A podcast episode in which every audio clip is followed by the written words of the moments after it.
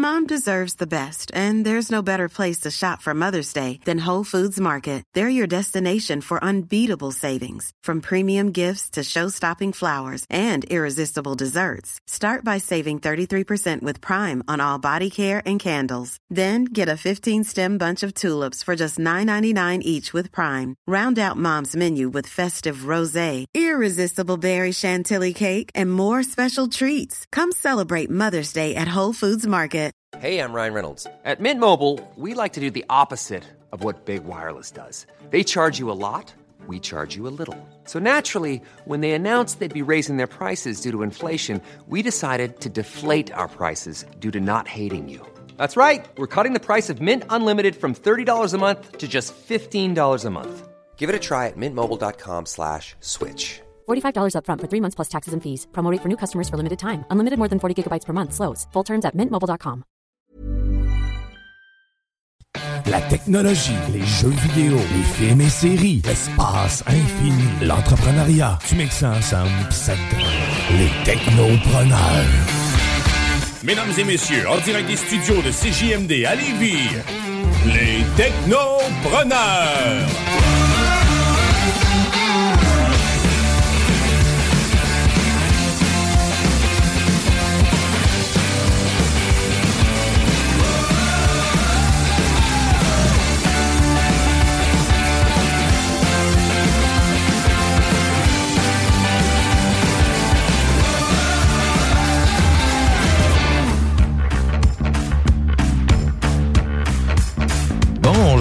Tout le monde, bienvenue à une autre émission des Technopreneurs sur les ondes de CGMD 96.9, votre alternative radiophonique. J'ai trop sauté pendant le, le- le jingle, j'ai déjà plus de souffle, ça va pas bien. Hey, on est en ce dimanche 4 septembre 2022, c'est l'épisode 239. Alors, je me présente, c'est Guillaume Bouchard, c'est moi qui va faire l'animation aujourd'hui. En remplacement de... Hey, j'ai vraiment plus de souffle. en remplacement de Jimmy qui malheureusement ne pouvait pas être des nôtres cette semaine. Mais vous inquiétez pas, les technos, il va être de retour dès la semaine prochaine. Malgré son absence, on a un super show pour vous autres aujourd'hui.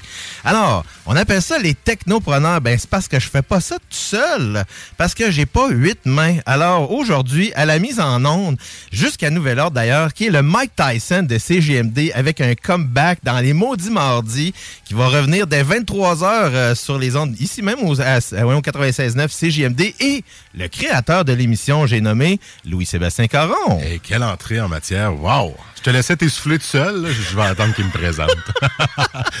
Chou, ouais. Avant, un technopreneur, souvent, on se réchauffe comme ça, mais là, tu n'as mis un petit peu plus que Ben, d'habitude. je fais tout le temps ça, mais c'est pas moi qui commence d'habitude à parler. Ouais, hein? j'ai pas pensé à ma chose. tu vas y passer pas chez Ah, Ben, correct. absolument. C'est comme ça qu'on apprend, comme on dit. Yes, hey, comment ça va? Ça va très bien, toi aussi? Ça va très, très bien. Hey, euh, aujourd'hui, tu vas nous présenter notre entrepreneur. Ben oui, ben oui. J'avais la mission de trouver un entrepreneur. Ben oui, alors, euh, Ça allait bien en début de semaine jusqu'à temps que Facebook me mette en prison. Moi, depuis mercredi, je suis. J'apparais plus nulle part sur Facebook. non? Mon compte a été suspendu. Ben et je ne sais toujours pas pourquoi. Parce que je suis pas capable. Je pèse sur le bouton contester. Puis il faut que je rentre mon numéro de cellulaire pour recevoir un code. Je reçois le code. J'ai pas de place pour le rentrer. Fait que ce qui fait que là, j'ai trop essayé. Puis ça fait trois jours que j'essaye. Puis j'essaye trop. Fait que je suis un petit peu désemparé. là. Je sais pas pourquoi je suis banni. J'avais fait plein d'approches à des, des entrepreneurs par Facebook, ceux que je connais, que j'ai pas leur numéro de téléphone, que j'ai pas leur euh, courriel professionnel, puis que je suis en vacances aussi. Fait que je choisissais mes batailles cette semaine. Ce qui fait qu'à la dernière minute, j'ai appelé l'entrepreneur qui va toujours dire oui pour venir dans les technopreneurs parce qu'elle a fondé les technopreneurs avec moi il y a six ans. Caroline Galland, qui est directrice générale de Écolivre, va revenir nous parler. euh, Elle vient une fois de temps en temps, mais elle est venue il un an. Et là, elle vient nous parler de la transformation numérique qu'ils ont abordée dans, euh, à Écolivre depuis deux ans maintenant. Fait qu'on va avoir un petit update avec elle un peu plus tard aujourd'hui. Fait une voix que vous avez déjà entendue au Technopreneur, mais toujours intéressante, la Caro, à, à nous dire des choses, puis très branchée technologie. Fait que ça va être, euh, on va être en plein dans le mille avec la transformation numérique. Ben j'aime ça, moi j'aime ça parce que tu sais c'est ça, c'est comme euh, si vous nous avez passé le flambeau. Là, moi je suis comme euh, je suis je suis le dernier de la gang en plus là, c'est que Si nouveau, plus si nouveau. Là, mais- Ouais, ouais, non, non, je me suis, je suis dépucelé, inquiétez-vous pas là-dessus. hey, mais il n'y a pas rien que ça aussi. On a un, autre, un autre retour, de- en fait, de, c'est de retour dans, qui est dans, je dirais, dans l'animation de son émission du week-end week-end ici même à CJMD, mais qu'on appelle la sauce, qui est de retour depuis hier. Alors, dès 9h à CJMD, euh, dans le fond, tous les samedis et dimanches, c'est notre ancien co-animateur et notre metteur en ondes des technopreneurs, c'est Guillaume Dionne, qui va évidemment, comme d'habitude, nous parler de l'espace. Donc, cette fois-ci, dans sa chronique aujourd'hui, il va revenir un petit peu plus tard dans l'émission, on va nous parler de la mission Artemis qui euh, devait décoller lundi dernier. Ensuite, ça a été rapporté à, hier. Et encore là, euh, il y a eu des enjeux. Donc, il va nous parler un peu de pourquoi tout ça a été retardé. Évidemment, ben moi, je vais toujours vous présenter euh, ma chronique habituelle, qui est la chronique du zélé de la télé. C'est impossible de parler d'autre chose présentement que la nouvelle série sur Prime Video qui est The Rings of Power, inspiré, euh, ben pas inspiré, mais évidemment un prix de l'univers de Tolkien, Lord of the Rings. Et je vais vous parler d'une autre, autre série que j'ai découvert aussi qui s'appelle The Patient. Mais quand vous êtes à CJMD, vous avez la possibilité de gagner des sous. Money, money. Oui, nous, on donne de l'argent. Puis ça vous coûte juste 11,75. Vous allez me dire, pourquoi faut que je donne de l'argent pour gagner de l'argent? Parce que 11,75, ça vous donne une possibilité de gagner jusqu'à 3000 dollars en prix.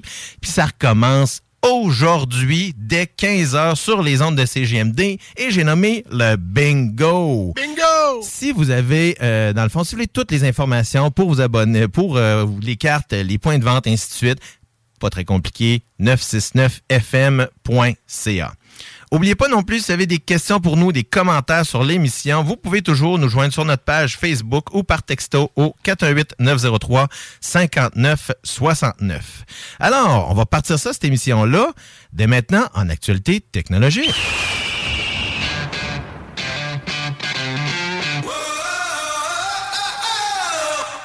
Et c'est moi qui attaque la première euh, actualité technologique. Je me suis placé direct au début, tant qu'à revenir un peu plus parler aujourd'hui. Donc, en effet, c'est... Ah, attends, j'ai fait un jeu de mots sans le vouloir, parce que je vous parle du réseau social Parler. Ah oui? N'avez-vous entendu parler? Non. On va arrêter comme ça. ah euh, oui, c'est le c'est pas le réseau de Donald Trump, ça? Ben non, non, ça c'est The Truth, euh, The Truth, mais c'est sorti dans la même veine, si on veut. C'est suite euh, à, la défaite de Donald Trump et surtout aux événements du Capitole qui sont passés en 2021, en janvier 2021. Mm-hmm. Ben, les gens plus conservateurs se sont pitchés sur le réseau Parler pour pouvoir pour pouvoir en parler et, et communiquer, etc., etc. Fait que c'est vraiment l'éviction définitive de Donald Trump de Twitter peu après l'attaque du Capitole le 6 janvier dernier qui a que la popularité de parler euh, a monté en flèche. Et euh, malheureusement, euh, du côté d'Apple et Google, ils ont retiré l'application suite à cela. Oh. Parce que, ben, ben, vous savez, pour pouvoir avoir une application avec du contenu qui est créé par les utilisateurs, donc les gens comme vous et moi, il faut qu'il y ait en place des pratiques de modération qui sont spécifiques ce que Parler n'avait pas à ce moment-là et qu'est-ce que Parler a fini par faire récemment. Donc, ils ont fait une politique justement pour euh, pour le pour gérer le contenu puis interdire les contenus problématiques, euh, tout ce qui peut mener euh, à de la mauvaise information, etc., etc. Fait que c'est ce qui a permis au réseau Parler d'être de nouveau autorisé sur Google Play depuis très très récemment. La nouvelle est parue jeudi dernier. du côté d'Apple, ça s'est fait un peu plus tôt cette année, puis il avait été aussi retiré du côté de, de Amazon Web Service. Donc, euh, donc c'est ça. Parler avait mis un peu plus d'un mois à trouver un moyen de revenir en ligne, tandis que Apple avait de nouveau accepté parler sur l'App Store en avril 2021. Donc, Apple avait été rapide à les réintégrer. Mais Apple sont toujours assez rapides à ce niveau-là. là oui, mais même s'il n'y avait pas de politique bien écrite, OK, je trouvais que... Mais ils sont juste rapides lorsque c'est temps de réintégrer des nouvelles applications sur leur plateforme, surtout dans le contexte parce qu'ils ont déjà passé euh, tous les, euh, les, prérequis au niveau de la, de la programmation de l'application elle-même. Parce que j'avais toujours vu Apple comme c'est plus compliqué rentrer, rentrer en ligne ou mettre l'application, mais réintégrer, c'est moins long. Exactement. OK, je comprends. Parce que la première application de CGMD, c'est moi qui l'avais faite avec un, un, builder sur Internet. Puis sur Android, ça avait pris deux jours. Oui. Apple, ça avait pris un mois, je pense. Ça avait été long à valider, à contre-valider, puis à réussir à l'avoir. En effet, là-dessus, ils sont un petit peu plus pointueux lorsque c'est la première publication, mais dans le contexte parce que ça existait déjà puis qu'il y avait besoin de faire un correctif, c'est tout à fait à propos que ça soit rapide, le retour. Exact. Puis la nouvelle application, ça a été ça aussi pour CGMD, parce que c'était, pas une mise à jour de l'ancienne, mais carrément une nouvelle application qui est 100% mhm. là, 100% vrai, je dois dire. C'est fait par un programmeur qui a utilisé les, les, les outils de développement Ouais, pour l'uploader. C'était L'application elle était solide avant. Ouais, elle faisait la job. ouais, elle faisait la job. C'est juste qu'elle était pas très flexible, tandis que maintenant, elle l'est beaucoup plus. Là, on a un programmeur qui peut jouer dedans pour faire des demandes plus personnalisées. Avant, on avait un frame qu'on qu'on devait vivre avec, puis c'était bien correct. Mais finalement, les auditeurs sont bien contents de la nouvelle application, surtout pour ce qui est la portion des podcasts qui n'était pas bien gérée avant dans l'ancienne, qui redirigeait vers le site web, en fait, tandis que maintenant, elle est intégrée, fait que ça fonctionne très bien. Moi, je l'écoute pour marcher souvent, quand je marche dans des heures de- d'émissions que je vais écouter. Euh, je, je mets l'application, puis ça va super bien. Fait que, euh, allez la télécharger, on va faire une petite plug. Absolument. en passant. 969fm.ca ou encore sur l'Apple Store ou Google Play Store. Et tu as parlé du réseau social de Donald Trump tantôt, euh, qui avait lancé euh, à la fin février euh, de cette année. Ben, il est toujours pas répertorié du côté de Google Play, étant donné qu'il n'a pas de modération suffisante. Mais ça, c'est d'ailleurs, c'est ça, c'est le, le titre, et de- le nom, c'est Truth Social. Euh, et puis d'ailleurs, il y avait, il y a un fait, euh, je lisais ça euh, cette semaine, où est-ce que il s'est auto-incriminé sur son propre, euh, sur son propre réseau. C'est tiré Parce- dans le pied. Là, Ben, c'est parce que le FBI euh, ont, euh, ont publié une photo des fameux documents top secrets qu'ils auraient pris dans sa résidence. Euh, et euh, les documents étaient étendus par terre avec une boîte de documents à côté. Euh, et euh, dans le fond, euh, l'ancien président de s'écrier, ben voyons, c'est pas comme ça que voyons que les documents étaient chez nous. Mais sauf qu'il niait l'existence des documents. Ouais, Mais là, il a dit, ben, c'est pas comme ça qu'ils étaient installés chez nous. Ils les ont sûrement pris dans une boîte, puis ils ont étalé par la suite. Ah là là là là. Je les ai pas. Mais ah oui, mais je les ai, mais il n'était pas disposé. L'attorney general a dit, ben là, le plusieurs avocats, ben, il s'est incriminé lui-même, là, parce qu'il arrêtait pas de dire qu'il les avait pas, les documents, alors que oui, là, il y a, dans le fond, ils ont découvert, parce que là, il y a, le FBI a révélé qu'il y avait non seulement des documents top secrets, mais aussi des documents qui étaient, qu'on appelle classifiés. Donc, il y a ces, Oh. les deux plus, ben, en fait, le plus haut niveau étant top secret, ouais. et le deuxième niveau étant classifié. Autrement dit, donc, c'est souvent des documents qui, lorsqu'ils vont être rendus publics, vont être ouais. C'est ça exactement. Donc, il y a une grande section qui va être en noir comme ça. Donc, c'est c'est un peu particulier dans, dans le contexte. Mais là, tu sais, on voit que euh, son, son réseau social n'a pas percé, euh, dans le fond, sur les plateformes, mis à part sur son site euh, tel ou est-ce comme Sur le tel ou- web, là, sur le- Exactement, c'est ça. C'est plutôt là où est-ce qu'on peut faire des publications. On pensait que ça aurait peut-être plus levé, étant donné qu'il y avait des millions d'abonnés sur Twitter, mais Les- clairement, les, les, les gens l'ont pas suivi. Donc, euh, les abonnés qui étaient là, et on sait maintenant que avec ce qui est arrivé avec euh, la tentative d'acquisition d'Elon Musk de Twitter, que presque la moitié des comptes étaient des faux comptes. Euh, donc, il y a une des raisons pourquoi Elon Musk s'est retiré de l'achat, parce qu'il dit, ben, vous avez comme bullshité sur euh, la réalité. Euh, donc, oui, c'est, ben, Colin, c'est intéressant, ça. C'est, fait qu'un nouveau, euh, un, retour d'un autre, d'un autre réseau social et euh, l'absence de celle-là de Donald Trump. Ouais. Puis moi, sur Facebook, je réussis pas à, réactiver mon compte, mais je vais m'ouvrir un compte du parler, puis je vais aller parler tout seul. je sais pas y a bien du monde du Québec là-dessus. Je Très curieux. J'ai du temps à perdre, là, vu que je suis pas sur Facebook. Là. Vu que je le perds pas sur Facebook, ben, je vais aller m'ouvrir un compte parler, on va voir ce que ça va dire. Ou encore, si jamais, euh, comme toi, vous avez pas, euh, comme euh, Louis vous avez pas de compte Facebook, ben vous pouvez aller sur la, voyons, vous pouvez aller sur la page YouTube de CJMD. Notre émission est disponible aussi en balado diffusion. Là, ça, c'est sur toutes les plateformes, que ce soit Spotify, Apple, Balado Québec ou évidemment notre application ou au 969fm.ca. Et on a un nouveau joueur aussi, ACAS, qu'on va être publié euh, Oh! le- sur cette plateforme-là. À partir de quand, C'est en cours, là, ça se passe actuellement, parce qu'on va pouvoir monétiser les podcasts éventuellement. Donc, les publicités qui seront jouées. Et ça, ça vous coûtera toujours rien, là, je vous rassure. Monétiser un podcast, c'est gratis pour vous.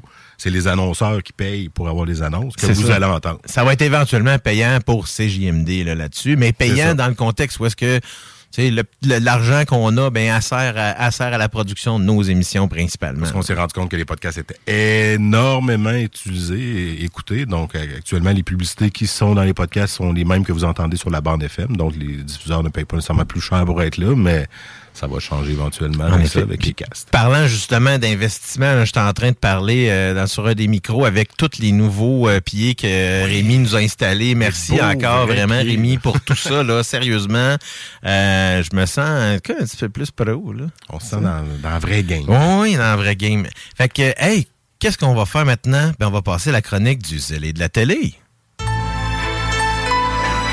Guillaume Bouchard, dans le rôle du zélé de la télé. salut les gars, En fait, j'ai une J'écoute pas beaucoup de séries documentaires normalement, mais j'ai découvert sur Netflix. Bon, alors je vous ai parlé, comme j'ai parlé en début d'émission, je vais euh, revenir parce que j'en avais parlé il y a deux semaines, évidemment, parce que euh, Amazon a, sorti son portefeuille pour euh, la nouvelle série inspirée de l'univers de Tolkien qui s'appelle The Lord of the Rings, Rings of Power. Et les deux premiers épisodes sont maintenant disponibles sur la plateforme d'Amazon Prime Video depuis vendredi dernier. Ce qui fait que là, on a quand même un bon deux heures déjà pour nous donner, pour nous faire les dents sur cette nouvelle série-là, euh, qui, euh, en fait, euh, est... voyons, comment je peux dire ça, qui a fait couler beaucoup d'encre là à propos de plein de choses. Mais l'adaptation, c'est que euh, le fil de commentaires sur Amazon, donc sur la plateforme, a été a, a été coupé. Donc, on a arrêté le fil de commentaires sur la série sur Amazon. Pourquoi? Parce que bon, il y en a qui diront qu'elle a été assiégée par des trolls, euh, des trolls évidemment Internet. Euh, dans mon côté, je vais, être, je vais essayer d'être un petit peu plus nuancé à ce niveau-là parce que ça reste quand même que la raison pourquoi ça a été, euh, ça a été arrêté cette, euh, comment, cette série de commentaires-là, euh, c'est parce qu'il y avait beaucoup de commentaires négatifs. Les, commentaires négatifs, selon moi, devraient toujours être accueillis par quiconque fait une production parce que comment est-ce qu'on peut apprendre si, si tout le monde nous dit qu'on est toujours les meilleurs? Oui, en effet. Donc, à ce niveau-là, je, je- je considère que c'est considéré comme c'est vraiment de la censure là. euh, je trouve que tu sais c'est quelque chose qui qui devrait pas avoir euh, sa, sa sa raison d'être dans un contexte comme aujourd'hui. Par contre, faut quand même prendre en considération que les tous les fans de Tolkien sont très très verbomoteurs et sont très présents sur Internet depuis longtemps. Euh, on remonte à, à l'époque où est-ce que Peter Jackson avait présenté euh, le projet pour Lord of the Rings. Là, on parle de la fin des années 90. Donc là, c'est loin. L'Internet n'était pas du tout ce qu'il est maintenant. Mais il y avait quand même un site qui existait et qui existe encore qui s'appelle theonering.net. Et ça, c'est un, un- un- un- un site Internet qui est spécifiquement construit par des fans et tenu par des fans de Tolkien qui font juste jaser, présenter des nouvelles. Euh, c'est un forum en même temps qu'il y a des nouvelles qui vont aller, qui vont émaner de la production. Peter Jackson a d'ailleurs euh, à l'époque présenté une première version de The Hobbit à ces gens-là, donc les, les Oh, toutes les, les, les membres de, de, ce, de ce site internet là ont eu accès avant tout le monde à voir du contenu. Euh, ceci étant dit, euh, ça reste que euh, il y en a certains qui ont, tu sais, même à l'époque là, quand Peter Jackson, euh, qui s'était présenté comme, tu sais, c'était pas un réalisateur très connu là, il avait pas fait des gros projets, donc on a un peu craché sur lui au départ en disant mais il sera jamais capable de faire quelque chose de bien. En a une gang qui ont ravalé leurs mots par la suite parce qu'évidemment, euh, il a été euh, encensé par les mêmes personnes qui vargeaient dessus avant que la production commence. Euh, ça a été euh, cet, amour-là a un peu descendu lorsqu'il a produit The Hobbit et moi j'en fais partie. Euh, je considère que le Hobbit est n'aurait jamais dû être une trilogie. Euh, on aurait pu faire à la rigueur peut-être deux films. Ce qui a beaucoup trop de. Dans le fond, on a rajouté beaucoup trop de choses. On a, romancé plusieurs plusieurs séquences du roman, voire on, on- on- leur a fait prendre l'expansion. Puis c'est c'est un peu, je pense, que ce qui a ce qui a, on pourrait dire ce qui est venu chercher là, tous les opiniâtres de, de ce site-là. Euh, évidemment, ils sont très, très volubiles avec la nouvelle production qui est The Ring of Power. Euh, par contre, ce qui me dérange un peu, parce que c'est une espèce de mouvement, là, tu sais, on, on parle souvent des woke. Là. Euh, Donc là, on est dans un contexte où est-ce que c'est pas mal ça qui se passe, c'est que on on n'est pas d'accord au fait que des elfes pourraient ne pas avoir la peau blanche, euh, comme des nains, euh, comme donc euh, selon les connaisseurs euh, de euh, Tolkien, ben les ce qui était décrit aussi Tolkien, les elfes étaient des euh, êtres à la peau pâle. Donc on- c'est ça qui est décrit. Par contre, je suis un peu mitigé là-dessus dans le contexte où est-ce que tu sais ceux-là qui se plaignent un peu de ça, ben pourquoi est-ce qu'on n'est pas contre le fait qu'il y ait des orques, des trolls, euh, qu'il y ait euh, des géants, qu'il y ait toutes sortes de créatures qui soient de toutes sortes de couleurs, Ouais, c'est vrai. mais que là, il pourrait pas avoir un elfe avec, tu un elfe hispanique ou encore euh, une naine qui est noire. Moi, je, je vois pas le, le- le lien entre les deux. Ce que je trouve dommage, c'est que le, côté woke de tout ça essaie de prendre ça pour dire, ben regarde, là, c'est de même que ça devrait être normalement. Et euh, il y a trop de, on pourrait dire, il y a trop de blanchisation dans la télévision. Mais je suis d'accord jusqu'à un certain degré. Euh, ce qui est important de mentionner, c'est que il ne devrait pas avoir de limites, puis des histoires, puis la couleur de la peau n'a pas n'est pas d'inhérent avec un la, la, la- la qualité du jeu de l'acteur premièrement, parce que moi c'est je suis plus là, je, je veux qu'on choisisse l'acteur qui est bon pour faire ce rôle là, peu importe d'où est-ce qu'il vient, de la grandeur, de la taille, c'est pas important. L'important c'est que ça soit lui le meilleur dans ce rôle là. Exact. Donc, à partir de ce moment-là, ben, je pense que, tu sais, il faut quand même prendre en, en considération que les. euh, là, je, je peux en aller dans une autre direction, mais euh, faut quand même prendre en considération que tout ce qui a été fait dans, l'univers de Tolkien, c'est un univers qui est cosmopolite. Donc, ce qu'on voit à la, TV, à la télévision présentement, c'est exactement, dans ma tête à moi, ce que Tolkien voyait. C'est pas parce que nous, en percevant ses écrits, qu'on voyait des visages blancs partout, étant tous Blanc, ouais. Je comprends. Donc, c'est un peu ça, c'est notre vision, mais la vision n'est pas aussi limitée. Donc, moi, j'apprécie cette version-là, euh, qui euh, dans le fond, je veux pas parler d'inclusive parce que c'est juste normal dans ma tête. Euh, mais c'est pas juste ça que je trouve euh, intéressant qu'ils ont amené dans cette nouvelle vision-là. C'est les images qui sont vraiment d'une qualité exceptionnelle. Les, Peter Jackson avait tourné tous les six euh, premiers films en format qu'on appelle 2.35. Donc, le format normal au cinéma sur votre téléviseur, c'est le ratio, là, quand je parle du 2.35, c'est le ratio entre la hauteur de l'écran et la largeur de l'écran. Euh, souvent, dans les cinémas, on va, utiliser du format 1.78. Autrement dit, on a une fois la hauteur pour 1.78 fois la largeur. En 2.35, ce qu'on appelle, euh, c'est un format qui s'est fait plutôt dans les années 70, qu'on appelait le cinémascope à l'époque, qui donne place à, un, à un canevas beaucoup plus large dans sa façon de voir. Donc, les lentilles, souvent, vont être utilisées aussi euh, légèrement en grand angle pour avoir une vision beaucoup plus large et donc donner euh, des... euh, des, des paysages très, très développés, très grands, très vastes. Euh, et c'est la force de cette série-là, de la production. Et c'est d'ailleurs dans le générique, on regarde le début de la produ le, le début du générique, c'est tous ceux-là qui gèrent les costumes, euh, les décors, les effets spéciaux, le directeur photo, l'éclairage et les réalisateurs puis les acteurs sont placés en comme en second plan. Ah ouais. Mais c'est pas une mauvaise chose dans ce contexte-là parce que, euh, ben, évidemment, on sait, comme je vous avais mentionné, qu'Amazon a, a- a déroulé presque un milliard là, de dollars pour euh, euh, produire les, éventuellement les cinq saisons qui vont se faire dans cette version-là, ben, dans cette partie-là de l'histoire de Tolkien. Alors, l'enveloppe est très attrayante. Là. Euh, les acteurs, comme je vous disais, ben, je suis content parce qu'ils ont choisi des acteurs qui sont très solides dans leur performance. Petit, quelques petits détails là, qui m'ont agacé ici et là, euh, comme tu sais, c'est dès le début, là, où est-ce que, euh, euh, dans le fond, parce qu'évidemment, le personnage principal de cette série-là, c'est Galadriel.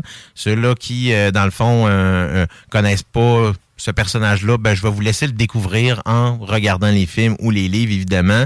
Mais ça reste quand même que c'est un personnage qui a un peu, qui a un peu été perverti, parce que dans le livre, c'est une magicienne, tandis que là, dans la série, c'est plutôt une guerrière. Mais par contre, je pense que ça s'applique beaucoup mieux dans ce contexte-là. Ce qui me dérangeait un petit peu, euh, c'est lorsqu'elle était jeune, ben, elle se fait, euh, elle se fait un peu boulier par d'autres elfes. Alors que c'est pas du tout une mentalité elfique de faire ce genre de choses-là, parce que les elfes, premièrement, ils vivent des millénaires.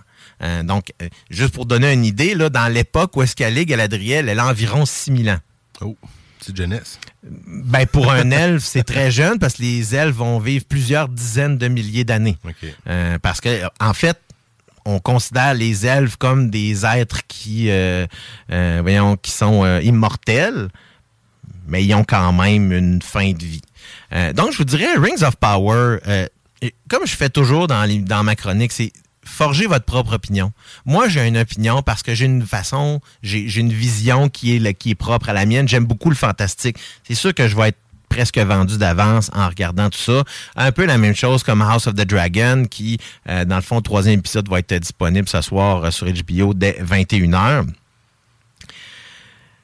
Écoutez-le, forgez votre opinion. Si vous n'aimez pas ça, ben c'est correct. Vous avez le droit de pas aimer ça, puis profitez-en des fois pour jaser de tout ça avec vos amis. Tu sais, je trouve que c'est un beau sujet de discussion parce que c'est une belle production présentement, puis ça crée, euh, ça, peut créer une belle chimie dans une discussion avec vos chums. Fait que profitez-en dans ce temps-là de parler de ça. Que vous soyez pour, que vous soyez contre, parlez-en. C'est vrai, des fois, une série nous a pas intéressés, mais on en parle avec quelqu'un qui nous dit Ouais, mais écoute la prochaine, tu vas raccrocher. Ah ouais, ok. C'est vrai, Breaking Back dans le temps, j'avais pas accroché pas en tout. Attends, écoute la cinquième ou la sixième, me souviens plus laquelle. Ah ouais, là, le Netflix est fait, puis j'ai accroché. tellement bien que tu parles de ça, Breaking Bad, parce que je vais en parler un petit peu plus tard dans l'émission, parce qu'à la fin de l'émission, je vous fais un, un beau topo sur les 25 ans de Netflix. Ben oui, 20 Netflix a 25 ans. Euh, donc, et Breaking Bad est d'ailleurs un point tournant de la plateforme. J'ai hâte d'entendre ça. Euh, si je vous rev- euh, je reviens à la deuxième série que j'ai découvert euh, cette semaine, qui est maintenant, donc je reviens rapidement, Rings of Power, c'est sur Prime Video. Les deux premiers épisodes sont déjà disponibles sur la plateforme. Les prochains vont être libérés tous les vendredis euh, pour les six prochaines semaines. Oh, intéressant. Alors, je vous parle maintenant de The Patient. The Patient, ça, c'est disponible depuis mardi dernier euh, sur Disney+. Euh, par contre, dans la section Star, qui euh, Star englobe toutes les productions américaines qui vont venir de soit FX ou encore Hulu. Donc, parce que ces deux plateformes-là n'existent pas ici au Canada, CRTC oblige. Ah. Euh, donc, si vous connaissez Steve Carell, est-ce que tu sais c'est qui Steve Carell? Le nom me dit quelque chose, mais. Si je te parle de The Office, C'est ça, que j'allais dire. C'est lui qui joue dans The Office? En effet, The Office et euh, pour la série, les séries télé et au cinéma, ici évidemment démarqué dans le film 40 Year Old Virgin. Ah oui. Évidemment, dans d'autres films par la suite, mais c'est vraiment quelque chose qui a marqué sa carrière. Donc principalement, si on parle de Steve Carell, mais c'est un comique. Euh, tu sais, c'est- il avait joué entre autres euh, le personnage secondaire dans Bruce Almighty, euh, qui était devenu Evan Almighty dans la suite, où est-ce que c'est lui qui jouait plutôt le personnage principal. Euh, The Patient, c'est vraiment particulier.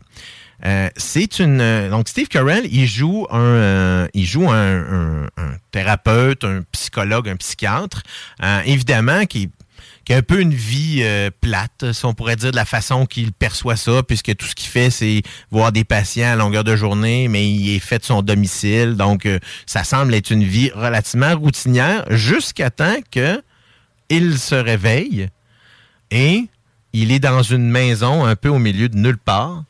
Il est euh, menotté, son pied est menotté à un lit. Oups. Et là, Dure nuit. quelqu'un se présente et c'est un, en fait, c'est un de ses patients, de ses nouveaux patients, euh, qui lui avoue d'emblée qu'il est un tueur en série et qu'il a besoin d'aide. Aïe, aïe, aïe. Wow.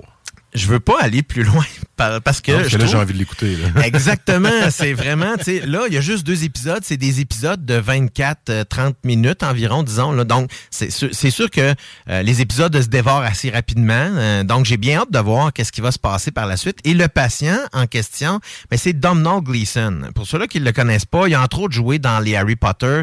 C'est euh, c'est un des frères les plus vieux de... de le, le- le- le personnage joué par Rupert Grint, là, je me rappelle jamais de son vrai nom, euh, le nom du personnage. Euh, évidemment aussi, c'était démarqué dans un film qui euh, j'ai bien aimé, qui s'appelait Brooklyn, qui mettait en vedette Saoirse Ronan. Donc, si vous avez le goût de découvrir quelque chose de nouveau, c'est ce que j'aime faire quand je vous présente mes, mes chroniques, c'est essayer de vous faire découvrir des choses qui sont un peu différentes, comme j'avais fait avec Under the Banner of Heaven, qui était un- une série qui se passe dans l'univers des Mormons et qui mettait en, qui met en vedette Andrew Garfield. Donc, découvrez, moi c'est ce que j'aime faire, découvrir des nouvelles des, des nouvelles séries. Souvent, ben là, moi j'ai la, comme j'en découvre un petit peu trop, malheureusement des fois, ben ça m'arrive de pas tous les finir. Ça reste Ah quand ben c'est parce qu'éventuellement, ben, ben, il y a, ou il y en a qui, j'apprenne qu'ils sont cancellés une fois que je les ai commencés, fait que souvent, ben je vais arriver. euh, Ouais. mais de toute façon, si j'écoutais toutes les séries que je vous présente et que ceux-là que je vous présente pas nécessairement, mais que j'aimerais écouter aussi, euh, je dormirais jamais. C'est aussi simple que ça parce qu'il y a tellement de contenu. Écoutez, moi, je suis quand même abonné à presque toutes les plateformes. Je suis abonné à Netflix, euh, je suis abonné à Prime Video, je suis abonné à Crave euh, et euh, je suis abonné à Disney Plus également. Donc, ça fait du stock, mais, mais j'ai plus de télévision régulière chez moi. OK. Donc, j'écoute pas, euh, tu sais, j'écoute pas la télévision comme les gens. C'est vraiment la télévision 2.0 euh, que j'écoute, on pourrait dire. Euh, donc, c'est ça. Donc, j'ai, j'ai évidemment, là, la semaine prochaine, faut que je Oh. parle de ça. Qu'est-ce qui sort vendredi prochain sur Netflix?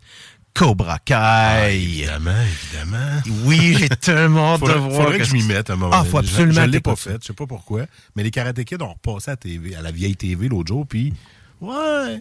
Puis au travail, on a repris le concept là, de, du tambourine. Tu sais, la Oui, oui, le, le- c'est un peu le fait que là. qu'il y avait dans Karate Kid 2. Ouais, fait que là, on dirait que ça m'a rallumé un peu là-dessus. Fait que, puis là, je commence à être en manque de je sais pas quoi écouter. Fait que je pense que. Mais ça, c'est juste du bonbon, Louis Seb, là. Sérieusement, là, c'est que du. Tu sais, si t'étais fan, moi, je moi, j'étais un fan fini de l'univers de Karate Kid. Je faisais du karaté dans ce temps-là, imagine. Là. Fait que, tu sais, oui, mais je, je l'ai perdu, mais là, ça revient. Là, Puis j'entends parler deux semaines en ligne.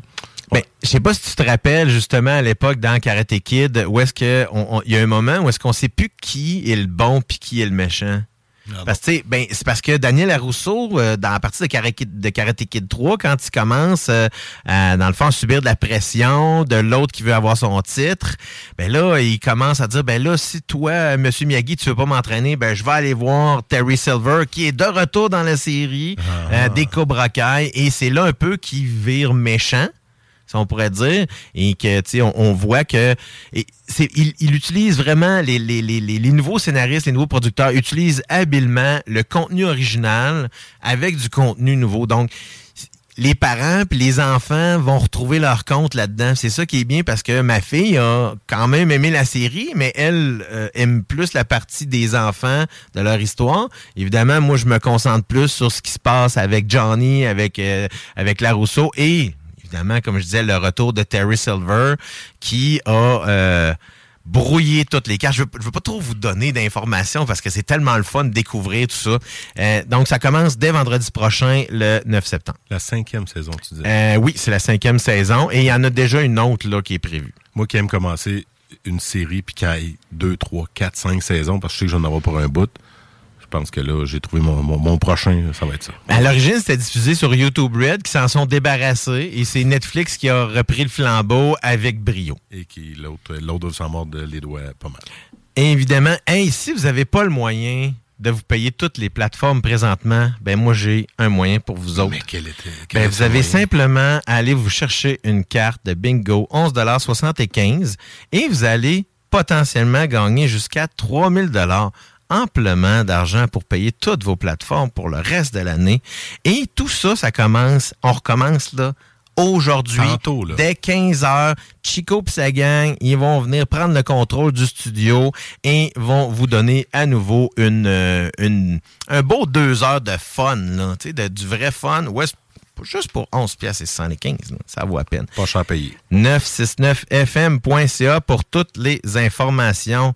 Euh, c'est le temps de la pause publicitaire. Qu'est-ce que tu nous présentes comme musique avant Ben, ça, Louis-Seb? À chaque semaine, Jimmy vous a habitué de rentrer dans l'univers de Jimmy pour la musique. Mais là, étant donné que Jimmy me revient avec moi dans Maudit Mardi, les mardis soirs à 23h, dès, le, dès demain, euh, non, après-demain, dès le, le 6 septembre, ben là, je vous rentre dans l'univers de Maudit Mardi. Ça va être un petit peu plus élevé que ce que Jimmy met d'habitude, vu que c'est moi, là. Parce que d'habitude, moi puis lui, on, on balance en- bien ensemble. Fait que ton intérieur est plus élevé que celui-là de Jimmy. Oui, en effet. J'ai une voix très mielleuse, mais en dedans de moi, ça brasse pas mal. Puis là, je vous mets du punk dans les oreilles. Yes! Un band de Québec qui s'appelle Achigan. Euh, les gars ont entendu parler que Maudit Mardi était de retour. J'ai reçu un petit courriel avec Hey, on a une nouvelle dis, Ben, les gars, envoyez-moi ça. Fait que c'est La Foudre et la Crue. On passait déjà du Achigan ici à CGMD. Je connaissais pas. Je connaissais le gars qui était dedans, mais je connaissais pas le band. Puis j'ai fait comme Wow, euh, 2 minutes 42, là. bien investi. Fait qu'on part en pause avec ça.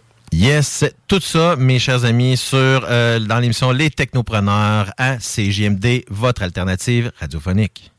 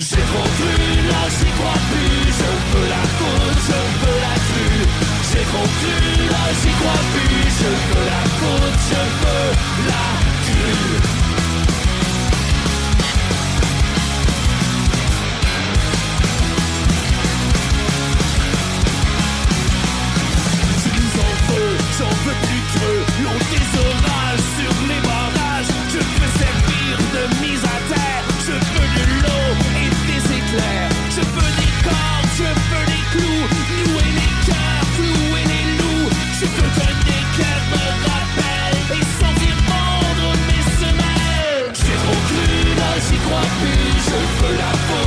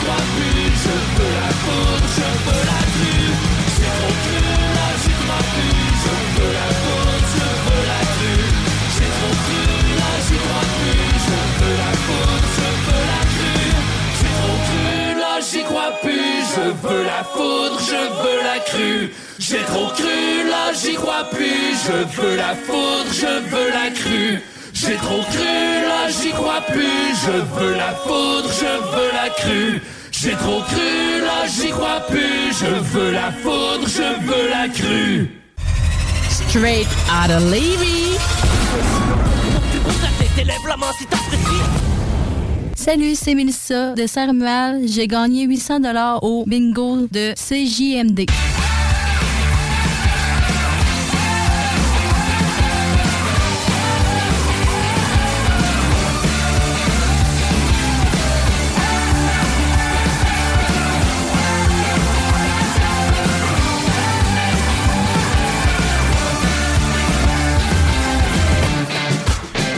Et vous êtes de retour au Technopreneur, l'émission 239 en ce dimanche 4 septembre. Une grosse fin de semaine de la fête du travail. euh, où est-ce que on en profite pour euh, se relaxer. Moi, hier, c'était le 50e euh, de mon parrain, ma marraine. On a fait un gros party de famille. Ils ont juste 50 ans?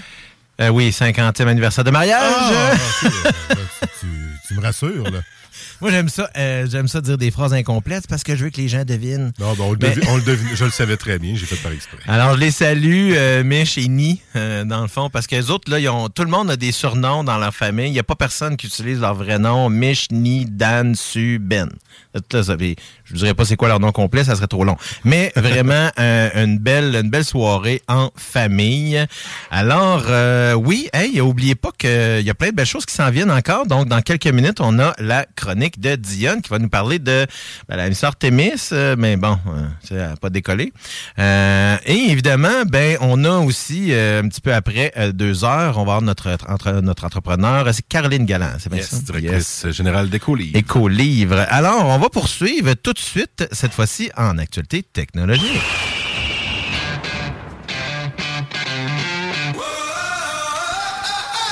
Tu vas être content d'entendre ça, Dionne, parce que on va être, on va être aspergé de Teenage Mutant Ninja Turtles dans les prochains mois, euh, parce que le succès de Shredder's Revenge a comme réveillé Paramount, qui est propriétaire, euh, dans le fond, de, euh, de tout l'univers TMNT, et ils ont un petit peu annoncé, si on pourrait dire, qu'on a un jeu AAA de TMNT qui s'en vient dès 2023. J'en ai pogné un frisson. C'est spécial à dire en parlant des Tortues Ninja. Mais écoute, ma blonde aimerait ça que je parle d'elle quand même. Mais sinon, les Tortues Ninja, ouais, pour vrai, euh, c'est un, un jeu triple A. que- Absolument. Là, pour l'instant, on, on, c'est pas une annonce de quelque chose qui s'en vient, mais quelque Ah chose ouais. qui est déjà en développement et qui devrait sortir dès 2023. C'est un peu par erreur, si on veut, que le, le- que l'annonce s'est faite, si on peut appeler ça de même, euh, parce que c'est le numéro de septembre de, euh, dans le fond, de, on va dire, du magazine Toy World. Euh, et dans une mise à jour officielle de Paramount, qui, comme je vous disais, le propriétaire, on fait comme l'annonce que ça s'en venait. Donc, on n'a pas spécifié exactement quand 2023. Par contre, c'est un jeu qui est déjà développé, qui est déjà potentiellement presque terminé. Ce qui est Euh, une bonne nouvelle, mais en même temps, écoute, euh, ça l'aura pas empêché de sortir des vieux jeux après euh, un an avoir, après avoir les avoir annoncés. Fait que je m'attends pas à grand chose de leur part. Là. Ça risque de prendre encore cinq ans avant qu'on voit Ça se pourrait, mais Christy, tu sais, Shredder's Revenge, moi, il me semble, ça m'a redonné le goût de jouer à des vieux jeux d'arcade. Ah, c'est capoteux. hein. Ça, c'est pour vrai. C'est tellement réussi. hein. C'est tout, tout ce qui t'a plu dans la nostalgie, en fait, à l'époque, et, et de retour dans ce jeu-là. hein. Ok. Ben, moi, je me rappellerai toujours, que ça soit les Simpsons, que ça soit, euh, dans le fond, que ça soit évidemment euh, Teenage Mutant Ninja Tur- Tur- Turtles ou Uncanny X-Men aussi. C'est pour ceux-là qui ils naviguaient dans les arcades comme moi à l'époque, c'était une machine très large avec deux écrans côte à côte pour faire toute l'image et on pouvait jouer souvent jusqu'à six dans six personnages. Dans certains cas, les X-Men c'était six, les Simpsons c'était quatre et euh, Teenage Mutant Ninja Turtles c'était quatre aussi évidemment. Ouais, mais la chose qu'ils ont amené justement dans Shredder Revenge, c'est le joueur. euh, en fait, tu peux jouer à ces joueurs sur une, une seule console, même la Switch en local. C'est quelque chose. J'ai joué juste à trois, puis sérieusement, je sais pas comment qu'on va faire pour jouer à six. Ça bouge tellement dans l'écran, ça devient tellement dur aussi, parce que ça aussi, le niveau de difficulté, euh, il a suivi avec l'époque. Sérieusement, c'est c'est- c'est très dur. là. Si tu choisis le, en milieu de gamme, là, mais normal, là, euh, t'as un bon défi. là. Ouais, on appelait ça souvent les machines Gobsou, là, parce Ouais. que dans le fond, c'était à peu près impossible de faire ça juste avec euh, une, vie, hein, une vie, là. euh, C'était à peu ben, une, ben, une- Avec un 30 sous. ben, un 30 sous puis trois vies, là. Moi, genre, en tout cas, j'ai jamais réussi, là, dans aucun de ces jeux-là, mais je me suis toujours fait du fun, malgré que mes parents trouvaient que ça coûtait un petit peu, cher- un petit peu cher pour jouer à ces jeux-là. Ça, c'est le jeu qui a été développé euh, à Montréal, Shredder Revenge. Ouais, Oui, exact. en On a effet, ben, c'est comme une suite, euh, dans le fond, au jeu original. Mais je sais pas si c'est une suite. C'est plus. euh, Ouais. Ouais, c'est pas, parce que c'est pas exactement la même chose, là. c'est pas exactement la même chose. C'est les mêmes boss à, à des endroits différents, dans des contextes différents, mais tu sais, c'est ça. Il y a pas. euh, c'est ben oui, ça serait. Vu que c'est Shredder Revenge, je pense que c'est une suite, mais sauf que tu sais, c'est pas, c'est pas présenté nécessairement de même. là, c'est- Ouais, ben, c'est pas comme ben, pas une suite du jeu, mais comme une continuité, Ouais, si on pourrait ça, dire. euh, L'épisode hein. 2. Donc, euh, mais évidemment, euh, pour le moment là, du fameux jeu AAA qui s'en vient, ben il faudra quand même attendre plus d'informations concernant le projet qui est quand même toujours en développement, malgré que Paramount a fait l'annonce de sa sortie en, 2000, en 2023. Et là, présentement, Paramount là, sont sur une grosse lancée là, parce que on, on parle de la Paramount Plus qui a été lancé, leur plateforme numérique qui a été lancée dernièrement, et euh, Top Gun qui s'en vient bientôt sur cette plateforme-là, qui, d'ailleurs, Top Gun a fait exploser aussi les premières ventes digitales, ça en continuant de performer au cinéma. Quand même. hein, Euh, donc, euh, c'est euh, c'est on- entièrement euh, confirmé, qui serait dévoilé. Donc, on le souhaite. Comme tu dis, est-ce que c'est ce qui va vraiment se, se concrétiser? C'est pas toujours le cas, mais moi, il me semble que je jouerais, tu sais, une espèce d'open world, là, de Teenage Mutant Ninja Turtles, où est-ce que, tu sais, des fois, tu vas changer de bonhomme, puis tu peux prendre Donatello. Un tu peux peu comme on avait avec. Spider-Man, hein, un open world là, de- ce genre-là, là, ça pourrait être assez épique. là. Ben, si on se promènerait peut-être un petit peu plus dans, euh, dans les égouts, là, mais quand même, ça peut être intéressant de découvrir les, les égouts d'une ville comme ça. potentiel. Maintenant, maintenant que vous l'entendez, sa voix suave, c'est le temps de la chronique à Dionne. Absurdité. SpaceX. Lego. SpaceX. Guillaume Dion de Gueugui Hey, ça faisait longtemps. Ah oui, ça faisait longtemps que je t'avais dit I love you, mon Hélène. On va s'en jaser, toi et puis moi. Hey, aujourd'hui, euh, écoute, je suis content de faire ma première chronique et non Oui, être euh, assis à la place que Louis Sebeu et à gérer tout le reste. Et Euh, faire des chroniques en plus. Et en plus faire des chroniques et en plus de préparer le lien pour le bingo ensuite. Mais euh, aujourd'hui, première chronique solo, seul de même, rien dans les mains. Wow, je capote. tu vois, j'ai écrit ça sur du papier. Oui, c'est- presque lisible, à en ton plus. âge. Euh, sinon, euh, ben écoute, Aujourd'hui, on va parler d'Artemis. Artemis 1, ou le projet, le grand projet Artemis, qui, euh, euh, pour ceux qui nous écoutent euh, régulièrement, les autres saisons, ont pu comprendre qu'il ne décolle pas, pour qui j'ai une haine. Non, je vais essayer de pas teinter trop ça de mon opinion. Euh, mais Artemis qui a de la misère à quitter le sol, euh, clairement. Euh, il y a deux tentatives qui ont eu lieu. Mais avant de parler de ces tentatives-là, qu'est-ce que Artemis? Oui. Premièrement, Artemis, ça signifie en fait euh, la déesse grecque. C'est le nom de la déesse grecque de la Lune. Donc, c'est la raison pour laquelle on a donné euh, le nom, ce nom-là au projet. Donc, le projet est pour ramener, bien sûr, l'homme sur la Lune. Projet qui n'a pas eu lieu depuis 50 ans. Oui, c'est ça. Là, on parle de 50 ans. Là. La 50 fois, c'est 1960. 71, 72, quelque chose comme ça. En 72, la dernière fois qu'il y, eu, euh, y, a eu vraiment. Euh, ben, en fait, c'était Apollo 13. C'était la débandade de la mission d'Apollo 13. C'est ça. Puis après ça, ben là, ça, a été la navette spatiale, ça a été euh, les déploiements de satellites, d'autres choses, euh, c'était différent. On n'allait pas conquérir la Lune ni le reste de l'espace, mais on essayait de le comprendre. Maintenant, on retombe en mode exploration. Donc, le projet Artemis, c'est ça en quoi il consiste, c'est-à-dire de retourner sur la Lune pour euh, éventuellement aller explorer le, le- le grand univers, Mars et autre chose. Euh, les deux dernières tentatives d'Artemis, euh, le premier vol d'essai Artemis 1, qui va être un vol inhabité, euh, a pas fonctionné encore. Donc, le premier, la première tentative a eu lieu le 29 septembre. Il y a eu un problème avec un capteur capteur qui avait été dit dé- défectueux finalement.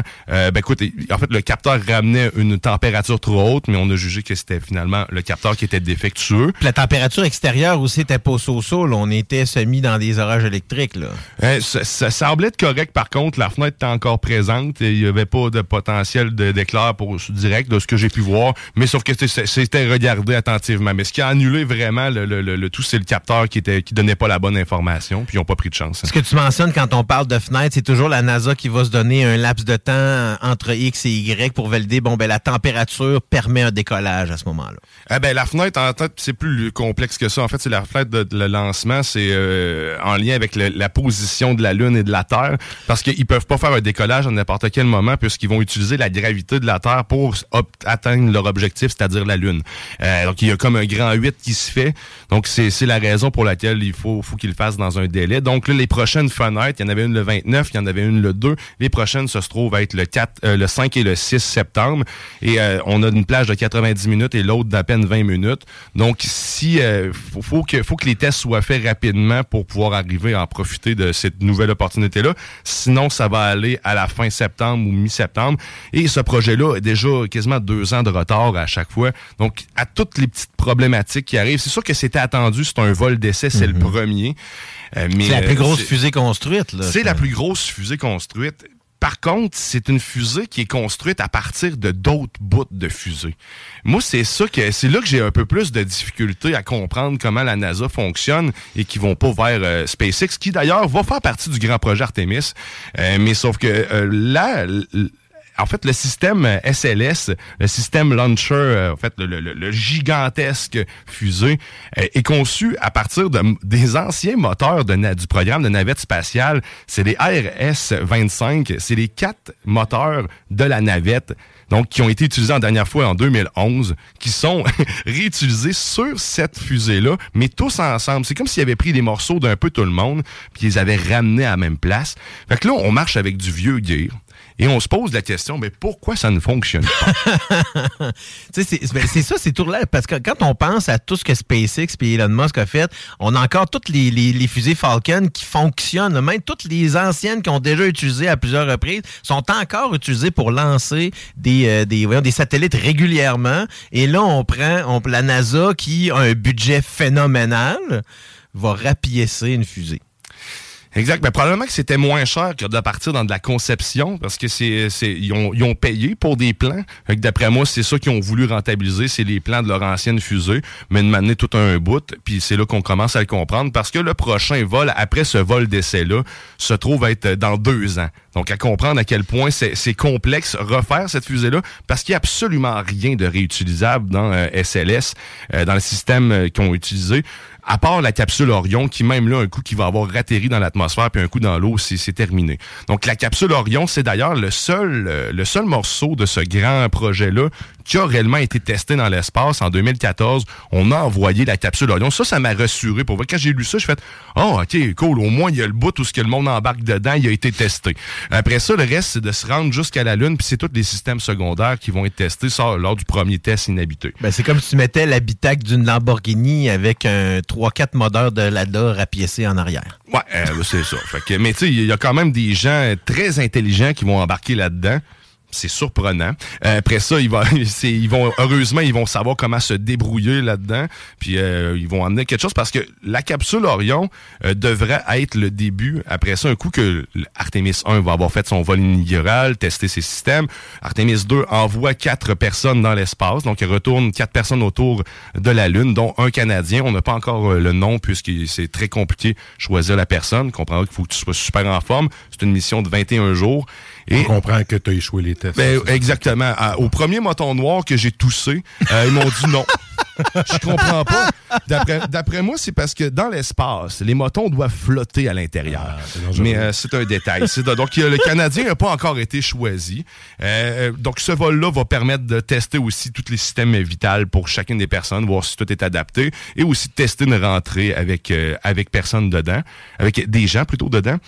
Et Artemis 3 va être euh, le tremplin vers la Lune qui va impliquer euh, en fait du euh, privé et, euh, et la NASA ensemble quoi, comme si la NASA n'utilisait pas le privé. Ils font rien d'eux-mêmes.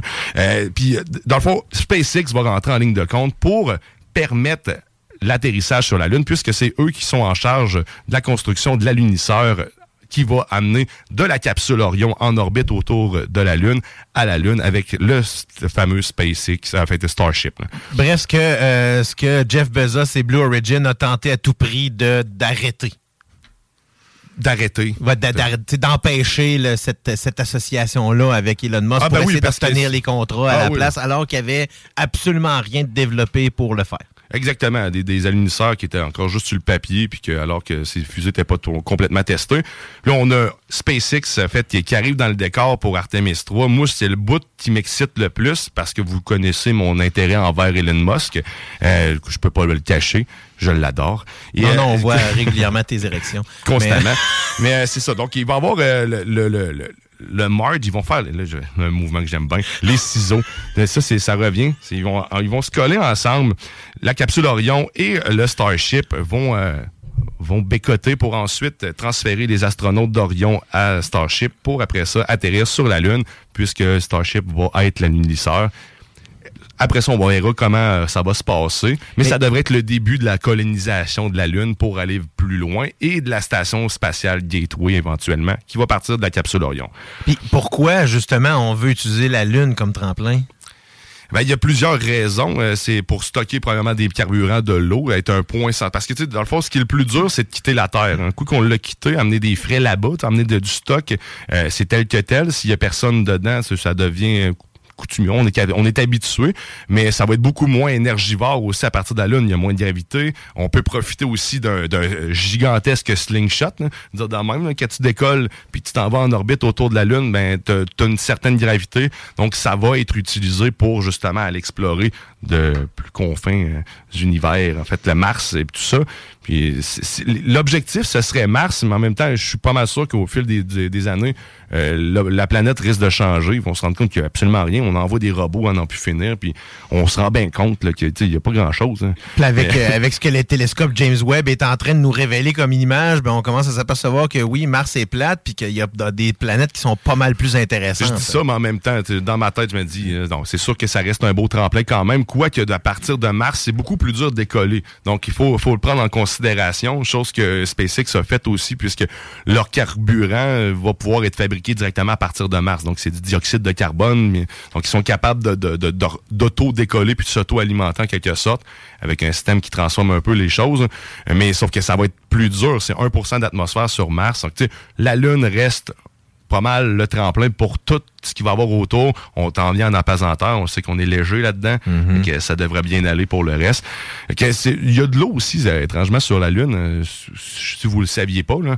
Euh, la Lune rouille aussi euh, à ses pôles. Donc, euh, l'utilisation de l'eau pourrait être faite à Ça veut partir dire qu'à un moment donné, on avoir une tache rouge le soir, mais qu'on regarde la Lune? c'est déjà le cas, en fait.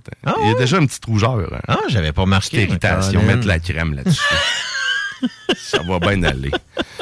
Ça va bien aller. Fait que le projet Artemis, qui encore une fois euh, reporte son, euh, sa- son heure de gloire, j'espère vraiment pour eux que lorsqu'il va décoller, qu'il explosera pas. Parce que sérieusement, c'est un milliard de dollars. Puis même là, tant qu'à moi, quand il va décoller, c'est considéré qu'il a explosé parce qu'il n'y a rien qui est réutilisé. C'est un milliard qui a été lancé dans le vide. Une star- en fait, St- Starship... là, C'est juste un test en plus. c'est juste un test. Pour Starship, là, on, on pourrait chiffrer ça à 100 000, 100 000 200 000 dollars. Tu sais, c'est- Ça frôle, mais c'est même pas le million, je pense, pour un, un décollage en tant que tel. Fait que, on est complètement dans le champ. mais on va poursuivre parce que c'est des technologies qui, qui ont été testées, approuvées, puis ils vont maintenir en vie du monde tout de même, malgré tout ce que je peux dire et mon opinion, je ne suis pas ingénieur. Je fais juste regarder ça d'un œil extérieur. Mais euh, écoute, tout, la bonne nouvelle, c'est que la seule chose que la NASA, la NASA va avoir à toucher, c'est la capsule Orion. Après ça, tout le reste du programme Artemis et tout le reste a été euh, délégué au privé. Donc, ils ont fini par apprendre, je crois, de leur erreur. Ils vont juste faire diriger les choses. Fait qu'ils vont utiliser l'expertise des autres au lieu de, de peut-être d'essayer de tout faire par eux-mêmes qui est une bonne chose. J'ai peut-être la mauvaise vision aussi. Si vous avez autre chose à dire, ben, faites-le. Écrivez-nous 418-903-5969. Yes, mais hey, moi, ce que j'ai. Ben, fait que, autrement dit, on va se river sur le channel YouTube de la NASA demain euh, ou si ça fonctionne pas après-demain afin de Ouais, savoir exact. si ça décolle. On a-tu les heures exactes? Ou, euh, ça, Parce que euh, là, on a, tu disais, il y avait une plateforme de 90 minutes pour le 5 et d'environ 20 minutes pour le 6. Oui, c'est ça, exact. Euh, Puis ça En général, ça va être euh, dans des, des plateformes. Parce que là, comme là, bizarrement. euh, Les heures hier- sont variables, là, hier, c'était dans l'après-midi. Là, on parlait d'environ 2h37 que ça devait décoller. Euh, dans le cas de. C'est quoi? C'est lundi. Là, on parlait plutôt de dans les environs de 8h le matin. là. Il se base sur quoi pour euh, décider de l'heure? Euh, C'est pas l'heure qui décide de quoi que ce soit, c'est vraiment l'alignement des planètes. Donc, il pourrait Ah. être une heure du matin comme il pourrait être. Mhm. euh, que c'est vraiment, l'alignement. C'est vraiment rough, pour- l'alignement. c'est rough pour les astronautes qui doivent à ce moment-là, tu sais, euh, composer avec. euh, Faut que, faut qu'ils soient bien reposés avant. Là. Donc Ouais. c'est, on recommence, on reporte, sont prêts, on reporte, sont prêts, on reporte. Donc c'est pas toujours évident ce genre de choses là.